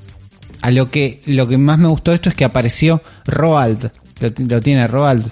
Es un personaje de Animal Crossing que es un pingüino que le encanta hacer deportes. Que tiene cuenta de Twitter. Eh, Entonces, no sé, yo tengo un pingüino que se llama, le encanta hacer deportes, pero se llama Bobo en mi cosa. Claro, porque mismo. se repite, no. Ah, puede ser. Roald, es azul. Sí, Tiene una cuenta de Twitter llamada Roald from Animal Crossing y le dijo, me encanta el laburo que haces, le dijo a Rob Hayret. Y Rob le contestó, tal, Ah, vez, no, no es. tal vez no lo recuerdes, pero fuimos vecinos en GameCube. Y gracias a vos eh, me motivé para empezar a meterme en la traducción de juegos. Entonces me pareció un momento hermoso Ah, re lindo. que nos regaló un poquito Twitter, un par de community man- un par de personas. Pero le, da, le dan un poquito más de personalidad.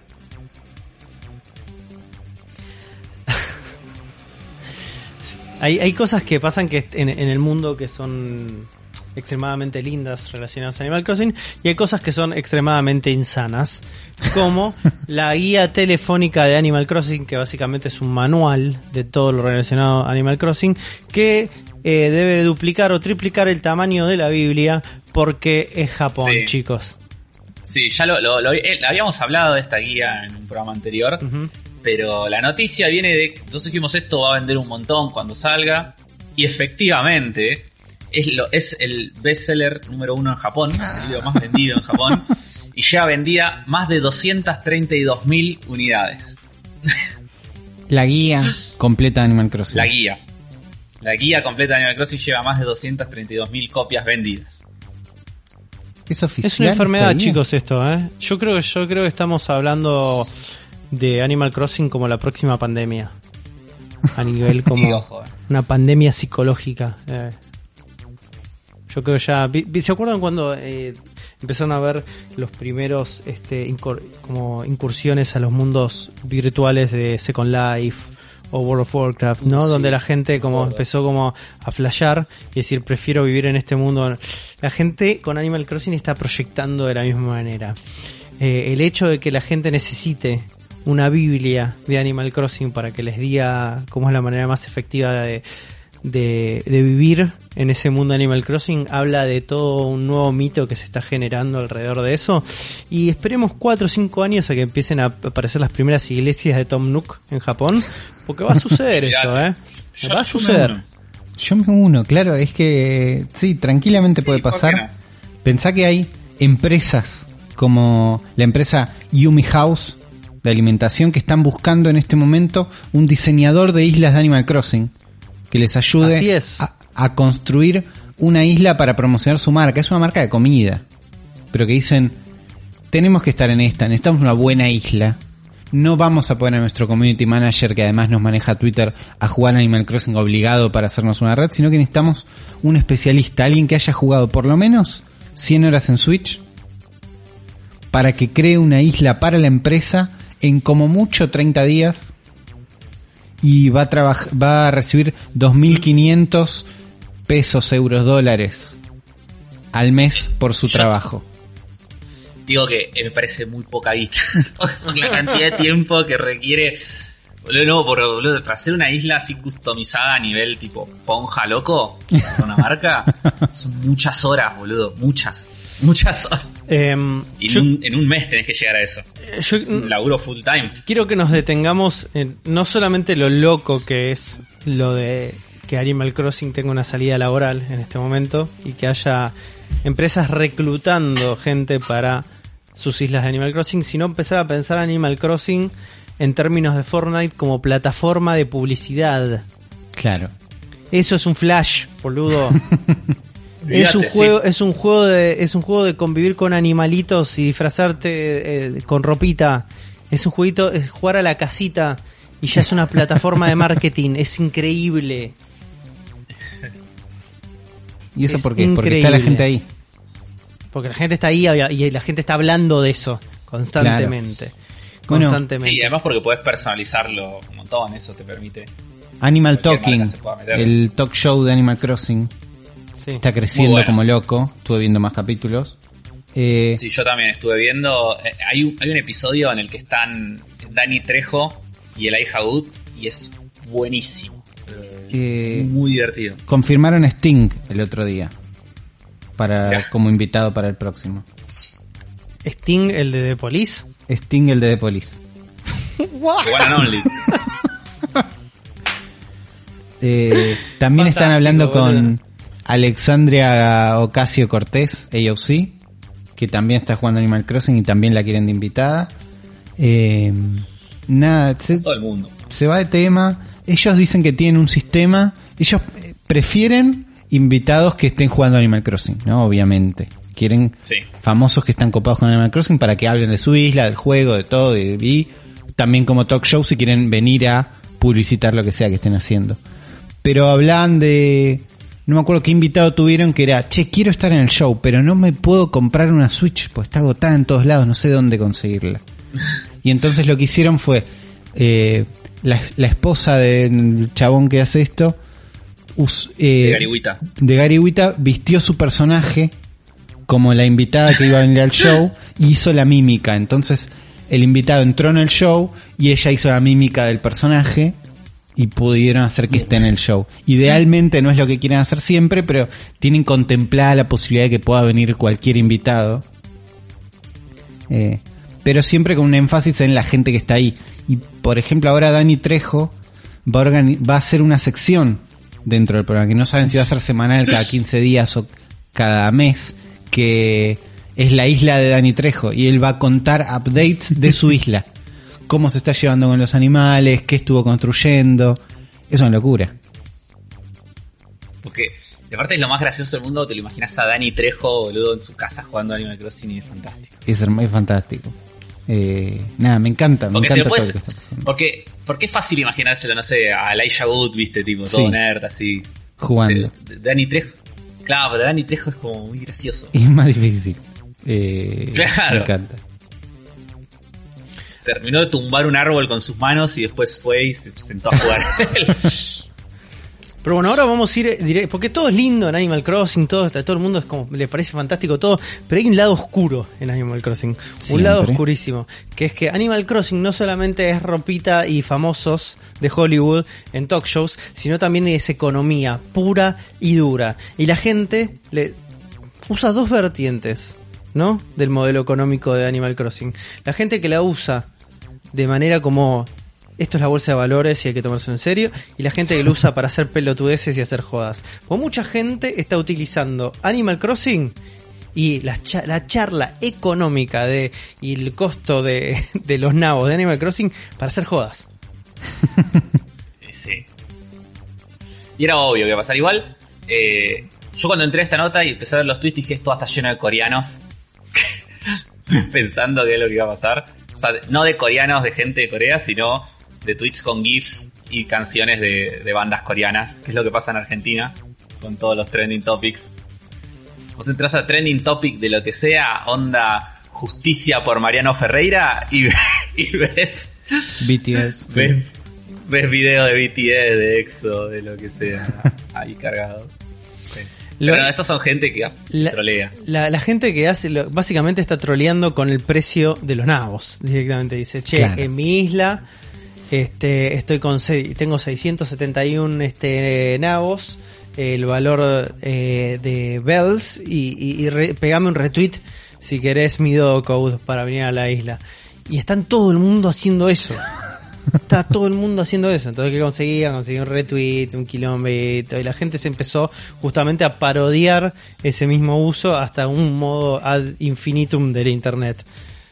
Entonces, ¿qué pasa? ¿Qué hace eso? Trae ruido. Trae muchísimo ruido en la economía de, de Animal Crossing. Pero al mismo tiempo, hay todo un sector del mundo y los economistas y de Animal Crossing que están gastando guita en serio Muchísimo. para en una web que se llama parte, Turnip sí. Exchange Sí. para eh, encontrar mejores precios para los nabos. Claro, en Turnip Exchange es el sitio es gratuito y vos podés entrar y te pones como en una lista de espera. Decís, bueno, ¿dónde está el mejor precio ahora? Te dicen que el mejor precio está en, en tal isla. Y un sistema de lista de espera donde te anotás y van pasando de a uno hasta que podés ir entrando, vendiendo tus nabos, dejando una comisión, todo más o menos organizado. Pero ¿qué pasa? Hay una red llamada Warp World, que es Turnip Exchange, es parte de Warp World, que tiene un Patreon. Y ese Patreon tiene tres tiers.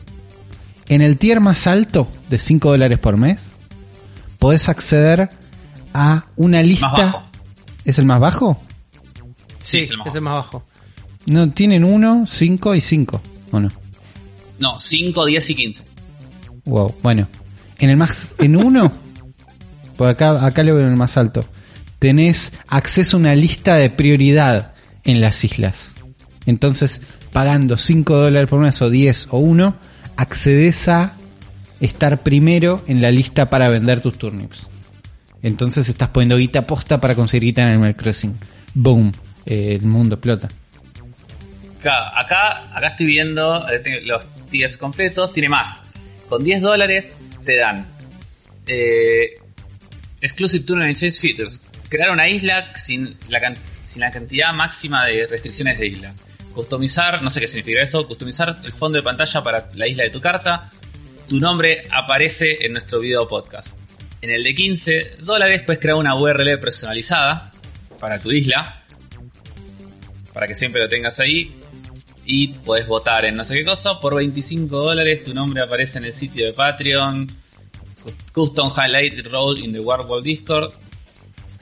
Sí, como más giradas después tiene. Y es un Pero sí, montón. y el tier más grande es de 800 dólares. Claro, la cosa es que ellos tienen el point de donde más gente está intercambiando precios de nabos. Y están ¿Saben cuánta guita le dan por mes a, este- a este, a esta página? ¿Cuánto? Sí, sí, yo ya lo sé porque lo acabo de ver. Es una- 20 mil dólares por mes. Buena, entonces, ¿quieren acceder a nuestra app de Turnips? Ya está, tenemos que, esa, esa es la puerta, chicos. Le estamos hablando de una noticia de alguien que lo hizo en vez de nosotros. Ya está, ¿quieren ac- ac- acceder a, a coso? A- ¿Cómo Tu- llama? tu- eh, Turnip for What se Turnip llama. for what? La aplicación que What, usamos bueno, a nivel local hasta ahora, barra- pero por plata se puede cambiar. Eh, hay que abrirla, es el momento de abrir la Patreon, Zuli. Y sí, estamos el- clic. Eh, sí, es que no queda otra. 20 Ahí lucas está. verde, boludo. Es muchísimo. Por ponerlos en un Excel. es una locura. Esto te demuestra cómo Animal Crossing es la expresión más, pero más pura y dura y al mismo tiempo, viste, como eh, horripilante del capitalismo. Cuando permite que se monten este tipo de modelos de negocio de una manera tan orgánica. es así. Y sí. Y sí, ¿qué le vamos a hacer? No nos queda otra. Lo único que nos queda es aprovecharlo. Así que recuerden, patreon.com barra Zona Fantasma TV o Mercado Pago y ya pueden entrar a la base de datos de Turnip for What, la aplicación propietaria de Ulises Rivas para segmentar y hacer seguimiento del precio de los nabos y los mejores precios de las islas. Turnip for What, exclusivamente para Patreons y Mercado Pagers. Hermoso. Tremendo. Sí. Y vamos a ir a la turbidez más grande, ¿no? Vamos a ir al ¿Cuál momento donde... Y la- detrás de, de todos estos momentos, ¿no? Donde la, la especulación y este, y este intercambio constante económico que sucede en Animal Crossing, hay un lugar que a nosotros nos parece como el lugar más polémico de acción, ¿no? Que es la compra y venta de villagers o como se, como le dicen acá como vecinos o islanders, no sé cómo decirle en este lugar. Yo le digo A tra- vecinos. Vos le decís vecinos, ok, de vecinos. Sí, yo también. Eh, a través de la web de Nucason, ¿no? Claro. Que es este lugar, este hub, donde se ponen los precios de cada uno de los vecinos y vos podés vender el tuyo y hacer esa trata espantosa. Hubo una entrevista al creador de Nucason, que Chabón parece estar bastante orgulloso de ser como una parte integral de esta trata de villagers que, que hay en Cosa. Es un espanto. es un espanto. Pero no es, no es, no es lo único que se hace. No, no la, dif- no No. la. No, no me importa. Ya el solo hecho de que vos puedas disponer de animalitos de esta manera y descartarlos así por el simple Bill Metal o, el simple Bill Bell, ya me parece pésimo. Me parece Para mí, la- donde cambia la cosa es donde vos podés en Nucason vender ítems, ¿no? Tengo este sillón, lo hice, o te vendo la receta del sillón. Bueno, buenísimo. Hasta ahí son ítems, son cosas. Cuando querés intercambiar un vecino, no es un ítem un vecino. Que vos decís, bueno, te doy este ítem y el vecino viene solo, qué sé yo. Tenés que, en tu isla, tratarlo mal hasta que se quiera ir. Claro. No es menor esa parte. Tenés que tratarlo mal, Sí, sí, tenés que pegarle tratarlo con el coso, empujarlo, no hablarle. ¿No hay un gente que lo de encierra? co- Podés encerrar. Sí, bueno, sí. la gente lo encierra para que cuando viene gente no le pueda hablar. Claro. Así no los pueden convencer de que se vaya a su isla. Vamos a. Yo veía- Sí, sí. Sí, Afro, por favor. Veía el otro día un, un usuario de Corea, por ahí lo vieron ustedes, que hizo en toda su isla, montó como si fuera un zoológico Ah, sí. y, y las casas de los vecinos las hizo como si fueran atracciones tipo vacaciones, no, tipo, ¿cómo se dice? Hábitats de zoológico. Sí. Tipo, encerró a sus vecinos tipo en pozos y le construyó como hábitats alrededor de las casas Tipo un laguito, una- un árbol. Y Sí. les ponía así cosas relacionadas a ellos, tipo, al flamenco le ponía tipo flamencos alrededor, cosas así. Y obligaba, no, obligaba, hacía que la gente que vaya a la isla se disfraza de niños y los hacía hacer un tour por todo el... Sí. Ah, por Dios. Es un espanto, boludo. es un espanto. Sí, sí. Sí. Es espantoso. Es, es lo, lo más oscuro que escuché en el día, chicos. Al mismo El tiempo creador- las casitas que les armás son re lindas. no importa. Sí, es los hábitats. boludo. No importa, boludo, no importa. Es para el pe Le hizo cosas lindas para el peor de los motivos. Es una cosa espantosa. El creador de Nucason es un chabón llamado Daniel Lu, que confirmó que en este momento tiene más de 270.000 usuarios activos diarios. Tiene más de 9 millones registrados y tiene 7 millones de visitas por día el sitio. Una locura. Pero evidentemente, y como dice en esta entrevista, tuvo que renunciar a gran parte de su vida. Dice, y voy, y- voy a, voy a cito a Daniel Lu. He eliminado muchos pasatiempos, como ver YouTube, y ahora paso la mayor parte de mi tiempo libre en el sitio. Sin embargo, no me importa porque me encanta trabajar en él, y probablemente estaría creando otra aplicación o sitio web si no estuviera con Nucason. Este es mi primer proyecto paralelo que estalla de esta manera. He hecho muchas aplicaciones antes, pero manejar este tipo de volumen nunca tuve que hacer algo así antes. Así que tuve que aprender mucho desde el punto de vista de la base de datos y eso hizo que el sitio web fuera mucho más rápido. Aburridísimo lo que dice este pibe. Flaco, habla sobre tu rol fundamental en la trata de villagers. Habla de ¿Dijimos eso. la cantidad de visitas que tiene este sitio? Sí, ya lo dijimos Son- recién. Sí, sí. No, no, no, lo había escuchado bien, pero sí, 270 mil. Bueno, pero en los comentarios de la nota hay gente diciendo, bueno, pero me parece un robo de precios teniendo alternativas como Nuke Exchange. Dice Hardcore Misery que para mí trabaja para Nuke Exchange. Y abajo un pibe le dice, no sé qué es más increíble, que exista un Amazon de Animal Crossing o que el Animal Crossing, el Amazon de Animal Crossing tenga competencia. Y Hardcore Misery, que ya no le creo en este momento nada, dice, en Nuke Exchange puedes intercambiar muebles y me han dado muchas cosas gratis simplemente porque la otra persona estorbaba y ya no las necesitaba. tur- Además, en Nuke Exchange puedes convertirte en tu propio jefe. super, super turbio todo la venta esta de Nuke Exchange, pero entro a Nuke Exchange, chusmeo la web y a simple vista no hay forma de vender villagers. Hay un montón de cosas, Solamente hay mueblecitos. zapatos, hay fósiles, hay herramientas, hay música, no hay villagers. Entonces, Está bien. ojo, tal vez Nuke Exchange sea el el Nukason del bien. No sé, Puede no me quiero transformar en Hardcore. Misery, nada más. Estoy viendo su tagline, es Your Friendly Animal Crossing Marketplace. Uh, O sea, el otro no es friendly. Shots Hay una- fire. Bueno. Hay una división acá. Oh, Claro. me gusta, me gusta, ¿eh? Es como estamos viviendo el. ¿Cómo se llamaba? El mercado. Mercado Libre y el otro es de remate.com De Wars remate. de vuelta. Está pasando eso. Está pasando de vuelta, me gusta. Eh, yo me voy a poner más del lado Nuke Exchange de la vida porque no hace trata de animalitos con sentimientos, ¿eh? Claro. Pero, y aparte es como, bueno, es como, bueno, son objetos, nada más. Uh, Me, parece que me voy a comprar un robot gigante. En Nuke Exchange vas a tener que contar la experiencia en el próximo programa, Uri. Porque a esta altura no sé si lo voy a construir, no voy a conseguir tantas Boludo. partes. ¿Qué? Estoy viendo que se, estoy viendo que vende, o sea, se vende el expositor de kimonos lujoso Sí. y, y venderlo lo venden por ¿cuántos estos? 55 mil, no, se puede comprar por 220 mil vallas y yo el otro día lo tenía en, en la tienda, tipo, en la tienda de Timmy Tommy y no lo compré porque dije, ah, no, no me gusta. si hubiera sabido lo compré y lo vendía. Estamos perdiendo Uy, plata. Bueno, chicos, esta, esta es la tarea para el próximo episodio. Tienen que entrar al mundo de Nux. No, entren al mundo de Nux Exchange.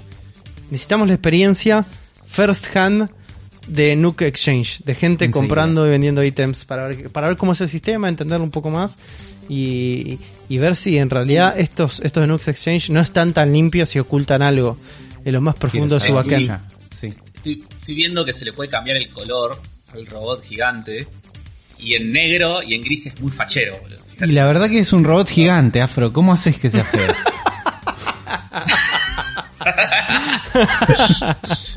Listo. Yo- Listo, ¿qué querés que te diga? es un robot gigante. ¿Qué más querés? ¿Cómo lo quiero? Quiero todos. Ahora voy, a vender unos nuevos. Yo no sé dónde se con- todavía no sé con, con 120 horas de juego, todavía no sé dónde se consiguen las cosas que son las partes de este robot. Yo tam- no sé dónde conseguir cohetes y. Nada, es muy difícil. Lo- la armadura de oro piezas tampoco. oxidadas, no sé, pieza oxidada, no sé dónde sale. Las piezas oxidadas se, se consiguen en la basura de Tom Nook. Mirá, tenés Pero- que revolverle a basura a Tom Pero yo habré conseguido cuatro, cinco. ¿Entendés? No hay todos los días. Mirá, no sabía ese dato. Tremendo dato, tremendo episodio del Cerebro de la Bestia que ha concluido al fin. Muchas gracias por acompañarnos, muchas gracias a todos por escucharnos. Recuerden que pueden seguirnos en todas nuestras redes sociales, arroba la bestia pod en Twitter y en Instagram. Eh, también Zona Fantasma TV en Facebook. Armada Fantasma es el grupo de Facebook donde se reúnen todos los adeptos del Cerebro de la Bestia a charlar semana tras semana y a comentar y a hacer cosas lindas. Dejen comentarios en los videos, dejen cosas así, eh, recomiéndense a un amigo, todas esas cosas sirven un montón. Y si quieren comprometer más con este podcast y con los contenidos Zona Fantasma TV, que también hay streamings en el canal de YouTube y pasan un montón de cosas, pueden ir a patreon.com barra Zona Fantasma TV, tirar unos mangos ahí, o si no, Mercado Pago, que sería como la versión local y especificada. eh, van a encontrar Nuke Exchange. de Nuke Exchange van a encontrar tres este tres tiers ahí donde pueden donar a Zona Fantasma TV y al Cerebro de la Bestia muchas gracias a todos por acompañarnos en este episodio gracias Uli por estar acá Gracias a ustedes. ¿Quién le querés dedicar, dedicar este, este- programa? A todos los que están emulando juegos de Family con sus familias en este momento de cuarentena. me parece espectacular Afro muchas gracias por acompañarnos también De nada, gracias. y mi nombre es Juan y me despido de todos hasta el próximo episodio el 152 de El Cerebro de la Bestia Ah, ah.